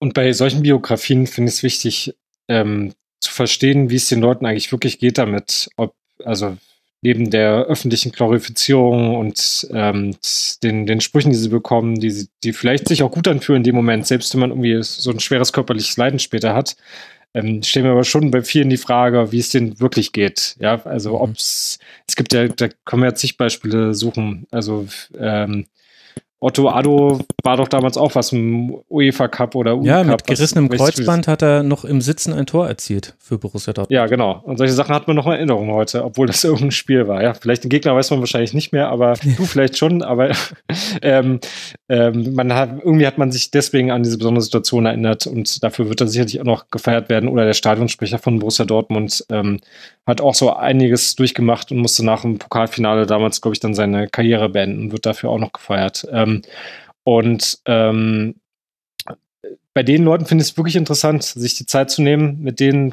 äh, abseits der Öffentlichkeit zu sprechen und zu verstehen, wie es denen eigentlich damit geht. Ja, dann sagen sie vielleicht immer noch, sie hätten es genauso gemacht, aber mhm. wie sieht der Alltag wirklich aus? Ähm, und das, das ist das, was man sonst nicht sieht. Das ähm, wenn da ein paar Leute mehr öffentlich drüber reden und sich auch mal trauen, das öffentlich zu nennen. Eine Idee von uns ist ja auch, wir wissen nicht, ob das eine Dynamik erreicht, vielleicht auch über den Rasenfunk wieder. Wir haben ja dieses Hashtag Pillenkick, das erwähne ich natürlich jetzt sehr spät, was sowas muss man früher unterbringen, ja, aber die Leute, die es bis geschafft die gucken, die hören schon durch, keine Angst. Das ist stark, okay. Ähm, also Hashtag Pillenkick. Eine Idee ist, dass wir ähm, darunter auch gern weitere Geschichten hören wollen. Also wer uns auch dadurch äh, Leute ermutigen wollen, dass sie auch ihre Sache, ihre Erlebnisse, die sie selber erlebt haben oder ähm, bei sich selber oder bei anderen Personen ähm, einfach mal erzählen, auf welcher Plattform auch immer. Ich denke jetzt von natürlich in erster Linie an Twitter, aber sowas funktioniert auch auf Instagram und auch in anderen, ähm, auf anderen Plattformen und dass man dadurch auch ein bisschen eine Sensibilisierung, Sensibilisierung schafft, gerade was den Amateurbereich ähm, betrifft. Eine andere Sache, die wir auch machen wollen, wenn ich kurz auch noch diesen Werbe, kleinen ja, Werbeblock einschieben kann. Ja, also für alle, die jetzt früh den Rasenfunk hören, werden natürlich belohnt, weil am Donnerstag ähm, Abend äh, wir einen Livestream machen werden, wo Jonas Hummels dabei ist. Ähm, hoffentlich auch ein Amateurfußballer, ähm, und ähm, vielleicht ja noch ein, ein, weiterer Sportler, das müssen wir jetzt alles noch sehen, wie sich das die Tage entwickelt. Aber Jonas Hummels ist schon mal sicher dabei, bevor er abends dann als Kommentator noch tätig ist. Und äh, wir wollen über die ganzen Sachen reden und auch gerne möglichst viel mit Leuten, die sich äh, von außen Fragen stellen, tagüber oder auch während äh, des Livestreams. Also da freuen wir uns auch, wenn sich mehrere Leute dazuschalten. Das ähm, mhm. wird sich dann auf, auf der YouTube-Plattform von Korrektiv abspielen.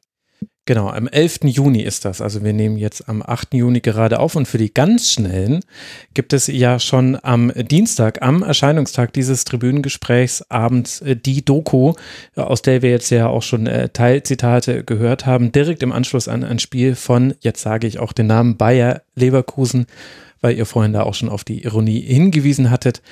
Jetzt haben wir, glaube ich, äh, die, die wichtigsten Sachen äh, die man noch äh, weitergehend äh, sich damit befassen kann, angesprochen. Ich würde aber gerne äh, zwei. Du war dazu noch ein kleines ja? Rätsel, ja? Sowas macht ja? mir ein bisschen Spaß. Also einer der Akteure, die dort in dem Kader stehen, mit denen haben wir auch sehr ausführlich gesprochen. Wollte sich nicht öffentlich äußern, aber es war ein super Gespräch. Jetzt könnt ihr das Spiel nochmal aus einer ganz anderen Perspektive aha, be aha, betrachten. Aha. Und aus dem Kader von Leverkusen oder von Saarbrücken? Oder magst du das nicht sagen? Soweit, soweit kann ich jetzt noch nicht gehen. Dann vielleicht sind es sogar zwei. Da müsst ihr jetzt nochmal alle Namen checken. Aha, guck an, guck an, guck an. Ähm, ich würde gerne noch auf äh, zwei Aspekte eingehen und dann entlasse ich euch in euer Post-Pre-Lounge-Wahnsinn. Äh, ähm, und zwar zum einen äh, den äh, Bereich äh, der Jugendlichen und vielleicht auch der Jugendlichen, die jetzt zwar vielleicht noch im Freizeit- oder im Amateursport unterwegs sind, aber die Möglichkeit haben, in den Leistungssport zu kommen. Also die eben über DFB-Stützpunkte oder über Nachwuchsleistungszentren dann an den Profifußball herangeführt werden könnten. Ist das Problem eurer Rechercheerfahrung nach da größer? Es erschiene ja logisch, weil der Druck ja auch größer ist und der Wunsch auch größer ist, es zu schaffen.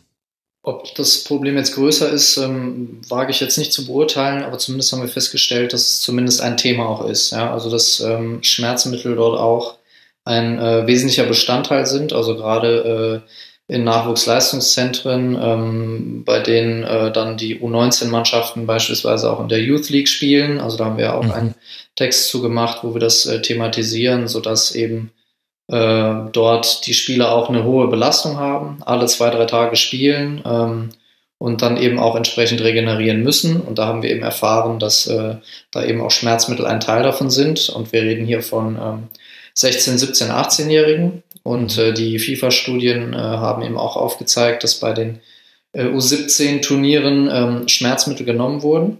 Und äh, das ist dann natürlich insofern beunruhigend, dass eben äh, Jugendliche beziehungsweise auch Kinder dann zum Teil in eine Situation kommen, wo sie mit ähm, Medikamenten einen Zustand erreichen sollen, damit sie einen Sport betreiben können. Und das finde ich ähm, problematisch, weil ähm, natürlich ein jugendlicher Körper natürlich nochmal ganz andere ähm, Herausforderungen zu bewältigen hat als jetzt ein erwachsener Profi. So, mhm. also da ist ja das Thema Wachstum und äh, Knieschmerzen durch schnelles Wachstum und so weiter, das haben wir vielleicht alle hinter uns und so. Und dann dagegen anzukämpfen mit Schmerzmitteln ist natürlich ähm, problematisch. Und ähm, natürlich ist es auch so, dass dann ab der U19, wenn wir über den Bereich reden, ähm, die Spieler in den Nachwuchsleistungszentren unter einem großen ähm, Druck stehen, dass sie auch dann eben die Möglichkeit kriegen, eventuell einen Anschlussvertrag als Profi zu bekommen. Und da haben wir natürlich auch dann ähm, ja, Aussagen äh, bekommen von wegen, ja, natürlich habe ich dann Schmerzmittel genommen, ich will ja mal einen Profivertrag bekommen. Und äh, da reden wir dann eben über eine Situation, äh, wo jemand versucht, sein Abitur eventuell zu machen oder seinen Schulabschluss zu machen im Alter von 18 bis 19, ähm, regelmäßig dann vielleicht mit den Profis schon mal trainiert oder so und dann auch noch in der U19 spielt. Das ist natürlich eine wahnsinnige Belastung äh, für einen jungen Menschen und ähm, wenn man dann schon anfängt, äh, quasi in diese Spirale reinzugeraten, dass ähm, Schmerzmittel als Regeneration oder als Prävention oder was auch immer dann äh, eben genommen werden, hm. dann kommt es ja nicht von ungefähr, dass dann eben die Situation ein paar Jahre später im Profibereich so ist, wie sie ist. Und ihr habt es vorhin schon mal ganz kurz angesprochen, dass ihr auch die Nachwuchsleistungszentren angeschrieben hattet an einem recht frühen Punkt eurer Recherche.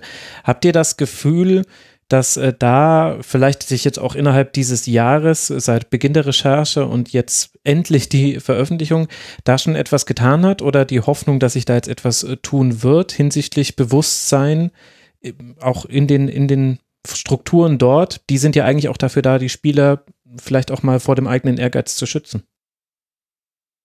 Also ich, da fehlt mir komplett das Gefühl, muss ich sagen. Da haben wir auch keine Indizien, dass irgendeine Debatte dort im Gang ist also ich weiß nicht, Anna, ob du das anders siehst, aber ich, das ist für mich ein ganz, ganz blinder Fleck. Ich glaube, die sind auch sehr unterschiedlich. Dann ist, ist ja die Frage, sozusagen, reden wir nur von den Profileistungszentren oder denen auch darunter.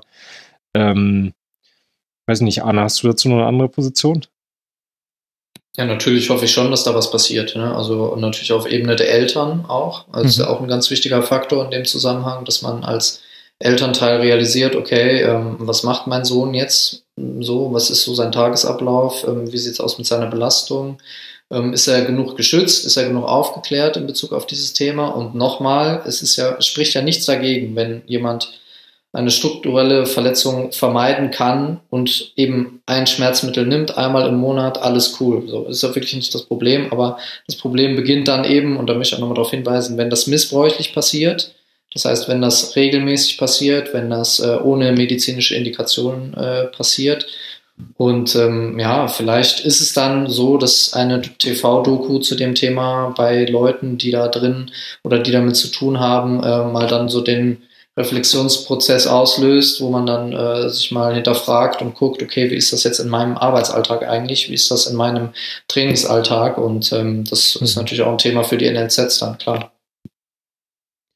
Und jetzt haben wir quasi, wir haben begonnen beim Profifußball, wir haben weitergemacht beim äh, Freizeitfußball oder dem äh, Freizeitsport.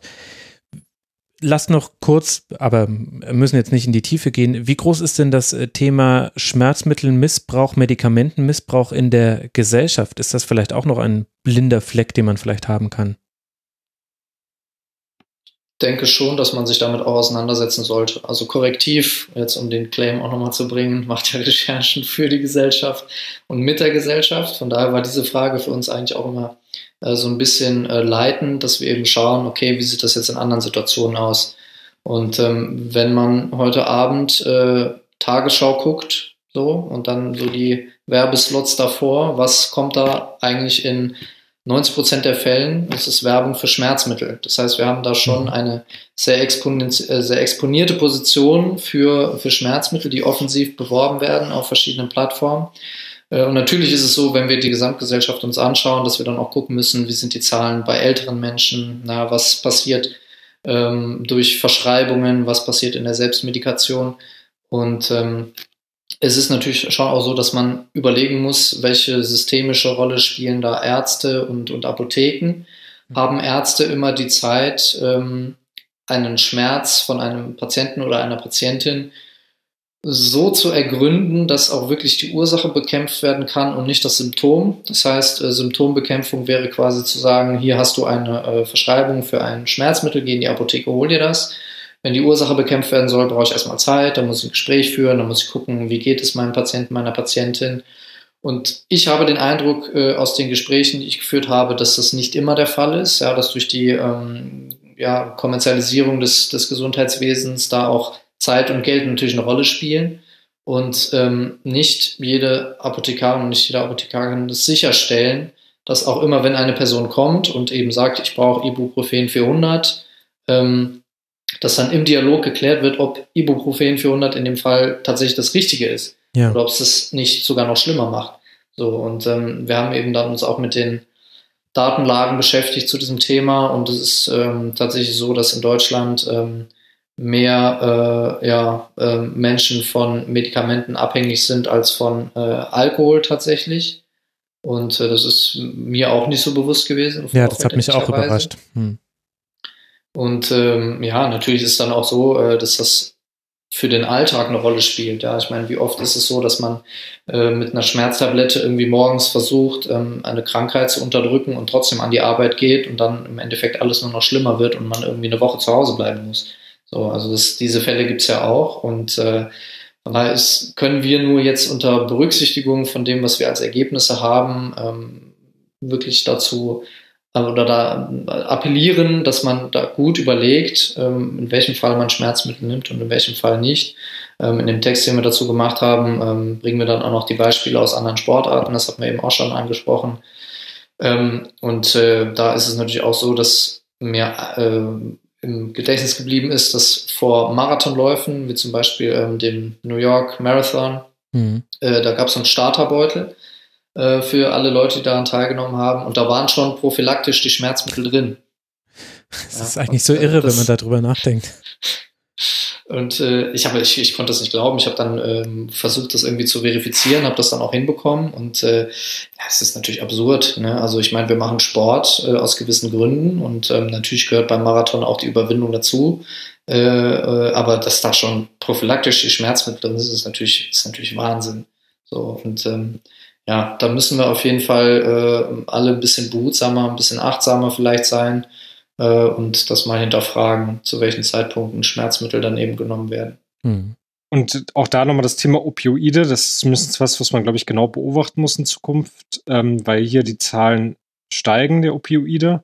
Man darf das nicht vergleichen mit den USA. Ähm, da spielen die Apotheker eine ganz entscheidende Rolle, dass sie es zu frei ausgeben, dass auch ein Geschäftsmodell ist, quasi Apotheker als Dealer, ähm, so in die Richtung. Und ähm, an der Stelle, es gibt eine tolle Netflix-Dokumentation zu dem ganzen Thema, die Opioid-Krise ähm, sehr gut auf, aufgearbeitet hat mal. Und ähm, den Namen weiß ich natürlich jetzt nicht, aber ich glaube, das kriegt man schnell raus. Vier, vier Teile sind's.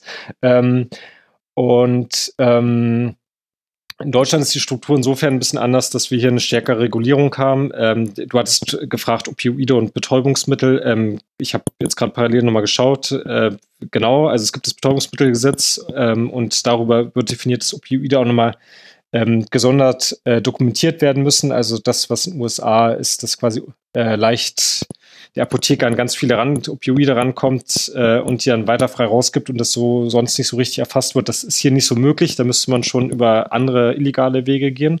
Äh, aber trotzdem gibt es diesen Anstieg und den muss man, glaube ich, genau beobachten, was, was das genau bedeutet. Also ob äh, vielleicht trotzdem zu leichtfertig Opioide verschrieben werden oder zu langfristig Mhm. ähm, oder es keine Nachbegleitung gibt, wenn man jemand angefangen hat ähm, damit und vielleicht süchtig geworden ist und äh, der dann nicht genug aufgefangen wird und sich über andere Wege das besorgt oder so. Die Netflix-Doku ist, glaube ich, The Pharmacist. Ja, genau. Dieser vier Teile. Haben wir das auch noch geklärt. Ja, und ich finde ein interessanter Nebenaspekt, einfach nur für den Hinterkopf, äh, finde ich, ist äh, wichtig äh, zu wissen, dass eben Schmerzmittel auch ein wesentlicher Umsatztreiber für Apotheken sind. Also von einem Gesamtumsatz von 7,1 Milliarden Euro laut Bundesverband der Arzneimittelhersteller im Jahr 2018 entfällt etwas mehr als eine Milliarde auf Schmerzmittel. Da sieht man die Dimensionen, die das hat und das erklärt vielleicht dann auch sowohl die offensive Werbeplatzierung als auch vielleicht, ohne etwas unterstellen zu wollen, aber also dann kann man auch sagen, wenn Nevin Subotic ganz am Anfang unseres Gesprächs äh, im O-Ton gesagt hat, äh, Schmerzmittel werden im Profifußball genommen wie Smarties, so ganz weit weg scheinen wir dann in der Gesellschaft auch nicht davon zu sein, wenn, wenn eine Milliarde von sieben Milliarden Umsatz über Schmerzmittel erzielt werden von der, ähm, in den Apotheken. Absolut. Jetzt habe ich nur noch zwei Fragen an euch. Was heißt nur noch? Ihr habt euch sehr viel Zeit genommen. Ähm, Einmal kann vielleicht Arne zuerst beantworten und Jonathan hat dann noch die, den Luxus, sich länger Gedanken zu machen über seine Antwort. Wenn ihr euch jetzt etwas wünschen könntet, was jetzt nach dieser Recherche passiert, jetzt jenseits von Pulitzer-Preisen und äh, äh ARD-Thementagen äh, wegen eurer Recherche, was wäre denn das, Arne? Definitiv, dass ähm, das Thema Schmerzmittel übernommen wird in die Trainerausbildung und Trainerinnenausbildung äh, im DFB, egal mhm. ob das jetzt dezentral stattfindet oder zentral, aber das muss irgendwie an die Menschen kommen, das muss an die Menschen kommen, die im Amateurfußball Fußball spielen. Äh, und äh, das ist ganz, ganz entscheidend, dass ähm, die Leute, die dort in der Verantwortung stehen, äh, dafür sensibilisiert sind und dafür ein Auge haben ähm, und eben grundsätzlich ein bisschen mehr auf Gesundheit geachtet wird ähm, das ist erstmal Ebene Amateurfußball. Ebene Profifußball bin ich natürlich ein bisschen skeptischer, dass sich da was verändert, aber ähm, das ist ja auch eine Debatte, die wir schon seit längerer Zeit führen. Wie viel Fußball braucht es überhaupt und wie viel Fußball ist nötig? Wie viel Fußball ist gesund? Ähm, und ich glaube, dass, äh, was ich eben auch schon mal sagte, dass dort auch die Bewusstseinsschärfung quasi helfen würde, Geld zu sparen, denn äh, in diesem ähm, kommerzialisierten Business ist natürlich einer der wesentlichen Punkte oder eines der Interessen, Geld zu sparen oder eben Geld zu generieren, was auch immer. Und äh, da kann man auch an Hebel Schmerzmittel einsetzen, äh, ansetzen, keine Frage. Hm. Und ähm, ja, das sind äh, Ebene Amateurfußball, Ebene Profifußball. Gesamtgesellschaftlich habe ich eben auch schon mal kurz erwähnt, dass man mal hinterfragt, wenn man vor dem Gang äh, in die Apotheke überlegt, brauche ich das jetzt oder brauche ich das nicht. Ähm, aber ich bin mir sicher, Jonathan hat auch noch sehr, sehr gute Ideen. er hatte ja auch mehr Zeit. Ja. Ich habe nicht so konkret, nee, du hattest sogar die konkreteren Ideen jetzt. Ich, bei mir ist mehr was Generelles. Ich würde es total gut finden, wenn ähm, darüber einfach viel offener gesprochen wird. Also das, äh, was wir alles so thematisiert haben, harte Jungs-Mentalität, immer weitermachen, ähm, was sozusagen auf allen Ebenen eine Rolle spielt und ähm, dass man ähm, viel mehr öffentlich hinterfragt und auch in Diskussionen tritt. Das muss, glaube ich, auf der untersten Ebene passieren, innerhalb eines Vereins mit einem Mitspieler, der dann vielleicht die Sachen gibt. Äh, auch mal kritisch was anmerkt, wenn jemand sich das einwirft und sich traut zu sagen, ich glaube, es ist nicht so klug, dass du es jetzt zum Spiel machst. Ähm, und irgendwie die Ibu 800 oder irgendeine andere Dosierung oder was anderes nimmst. Dass, dass man einfach ähm, zu, zu dem Thema mehrere Menschen auch eine kritische Grundhaltung einnehmen, was den Missbrauch betrifft, nicht generell jetzt Schmerzmittel, aber mhm äh, dadurch so ein Fenster geöffnet wird. Ja, und das beginnt ja nur, wenn Leute anfangen, ähm, da sich selber vielleicht was ein, einzugestehen und sich das Kritische anschauen und dann äh, gibt es vielleicht ein paar mehr kritische Töne auf der, auf der ganz äh, lokalen Ebene, Vereinsebene.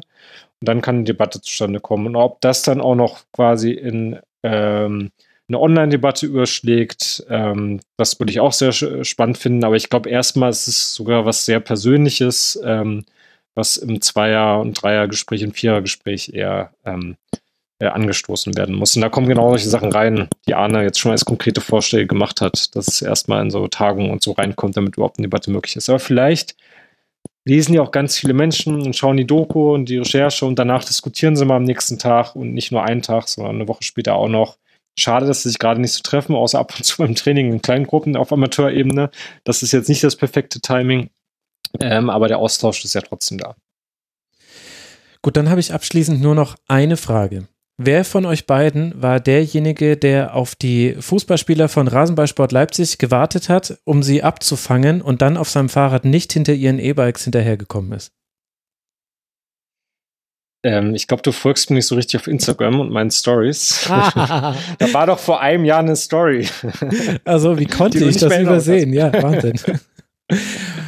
Okay. Aber man muss dazu mal kurz auflösen. Ähm, äh, wir haben, uns, äh, haben das damals so gemacht, dass Arne in wesentlich mehr Trainingslagern war in den Alpen und ich ähm, aus äh, privaten Gründen nur ein Trainingslager mitnehmen konnte. Ähm, das war dann bei ähm, RB Leipzig und ähm, äh, nee, Max, hilf mir auf die Sprünge, ich als Rasenfunk-Anfänger, nicht RB Leipzig. Raber Leipzig natürlich, wir sind der Ra Raber Leipzig, ja, genau, Raber Leipzig. Und ähm, ähm, ich hatte den Luxus, dass ich da dann irgendwie zwei Tage am Stück mir angucken konnte, wie man das am besten machen konnte. Ähm, nur mal für die, die den Hintergrund jetzt gerade nicht verstehen. Äh, wir haben uns das damals, eine Strategie war, dass wir äh, in den Trainingslagern, Trainingslagern mal schauen, was da eigentlich alles so los ist. Da hatten wir verschiedene Fragestellungen. Werden die von irgendwelchen externen, dubiosen Ärzten besucht, die man sonst nicht so kennt, ähm, so ein bisschen außerhalb der Öffentlichkeit in den Alpen versteckt? Ähm, was äh, liegt eigentlich so im Müll der äh, Vereine rum? Ja, also wer unsere Recherche aus Vergangenheit kennt, weiß, dass wir in der Vergangenheit auch schon mal an den Müll von ähm, Nationalmannschaften damals geschaut haben und bei der ukrainischen Nationalmannschaft äh, Infusionsbesteck und sowas gefunden haben. Und wir dachten, das wäre was man, was man kann man vielleicht auch mal beim Bundesligisten machen, was da so in den Müllcontainern verschwindet. Aber ein ganz wichtiger Punkt war, das war eigentlich der Zentrale, wir wollten mit ähm, mehreren Akteuren aus dem Profisport einfach dort in Gespräche kommen beim Trainingslager generell die Leute eher mehr Zeit haben als im normalen ähm, in, in der normalen Saison. Mhm. Und da gab es die Situation, wo ich quasi äh, versucht habe, äh, auf Mountainbikes äh, mit den Spielern in Kontakt zu treten.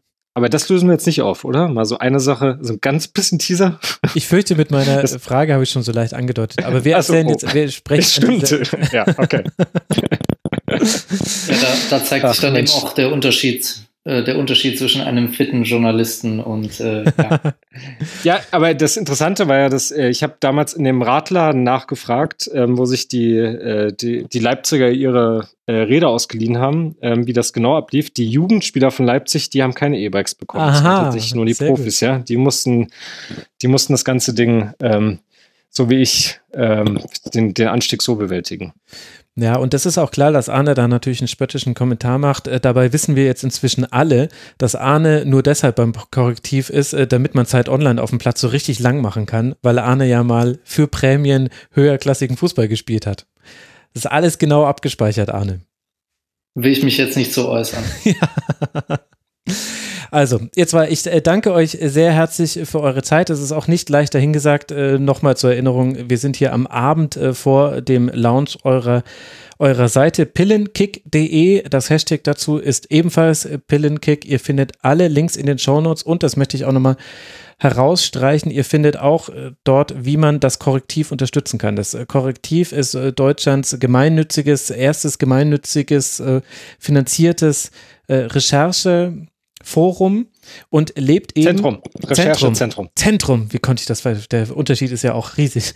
Aber ist eben auch von der ganzen äh, ideellen Grundstruktur her sehr nah am Rasenfunk. Und wer eben etwas wie den Rasenfunk unterstützt, wofür ich ja unglaublich dankbar bin, dem liegt es vielleicht auch nahe, so etwas wie das Korrektiv zu unterstützen. Und ihr habt jetzt in den letzten zwei Stunden nicht nur viel über Schmerzmittelmissbrauch erfahren, sondern auch über die Arbeitsweise, des Korrektivs und der ARD-Doping-Redaktion und da dürfte relativ klar geworden sein, hoffe ich zumindest, dass das eine langfristige, eine nachhaltige Recherchearbeit ist. Und es gibt ganz sicher auch Recherchen, die auch nach einem Jahr dann vielleicht zu keinem Ergebnis führen, wo es dann eben auch kein tolles Tribünengespräch zu gibt, die aber auch geführt werden müssen. Und da muss man eben den Journalismus auch ein bisschen unter die Arme greifen, auch gerade jetzt, wo sich manche Dinge im Journalismus ein bisschen beschleunigen, die in, schon vorher in Schieflage waren, was eben die Finanzierungsmöglichkeiten angeht. Deshalb guckt euch auch mal die Seite des Korrektivs an. Das wollte ich an dieser Stelle noch loswerden. Und dann danke ich euch beiden sehr herzlich. Zum einen Jonathan Sachse, man kann ihm folgen auf Instagram, das machen ja sowieso alle. Und aber auch auf Twitter, da ist er J. Sachse. Jonathan, danke dir, dass du mal wieder mit dabei warst im Rasenfunk. Vielen Dank. Folgt mir lieber auf Instagram, da macht es mir gerade mehr Spaß.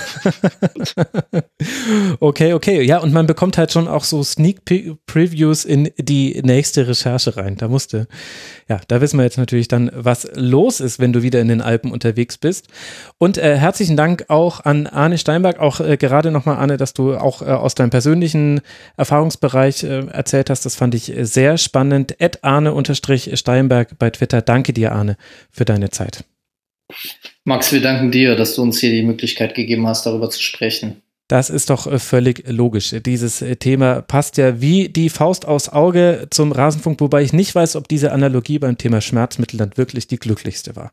Es ist vielleicht dann Zeit, diese Sendung zu beenden. Danke für eure Aufmerksamkeit, liebe Hörerinnen und Hörer. Danke für all euren Support. Ihr könnt auch gerne in die weiteren Rasenfunk-Tribünengespräche hören. Da gibt es auch einige noch, unter anderem mit Jonathan. Wir haben natürlich auch über Doping im Fußball schon ganz, ganz früh gesprochen. Das ist schon sehr lange her.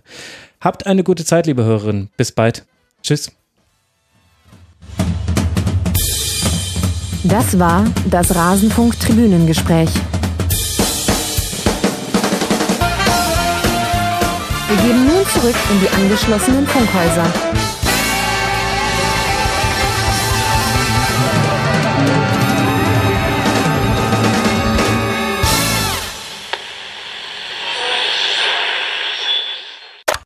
Ganz souverän nur die Frauen verabschiedet. Naja. Sehr gut.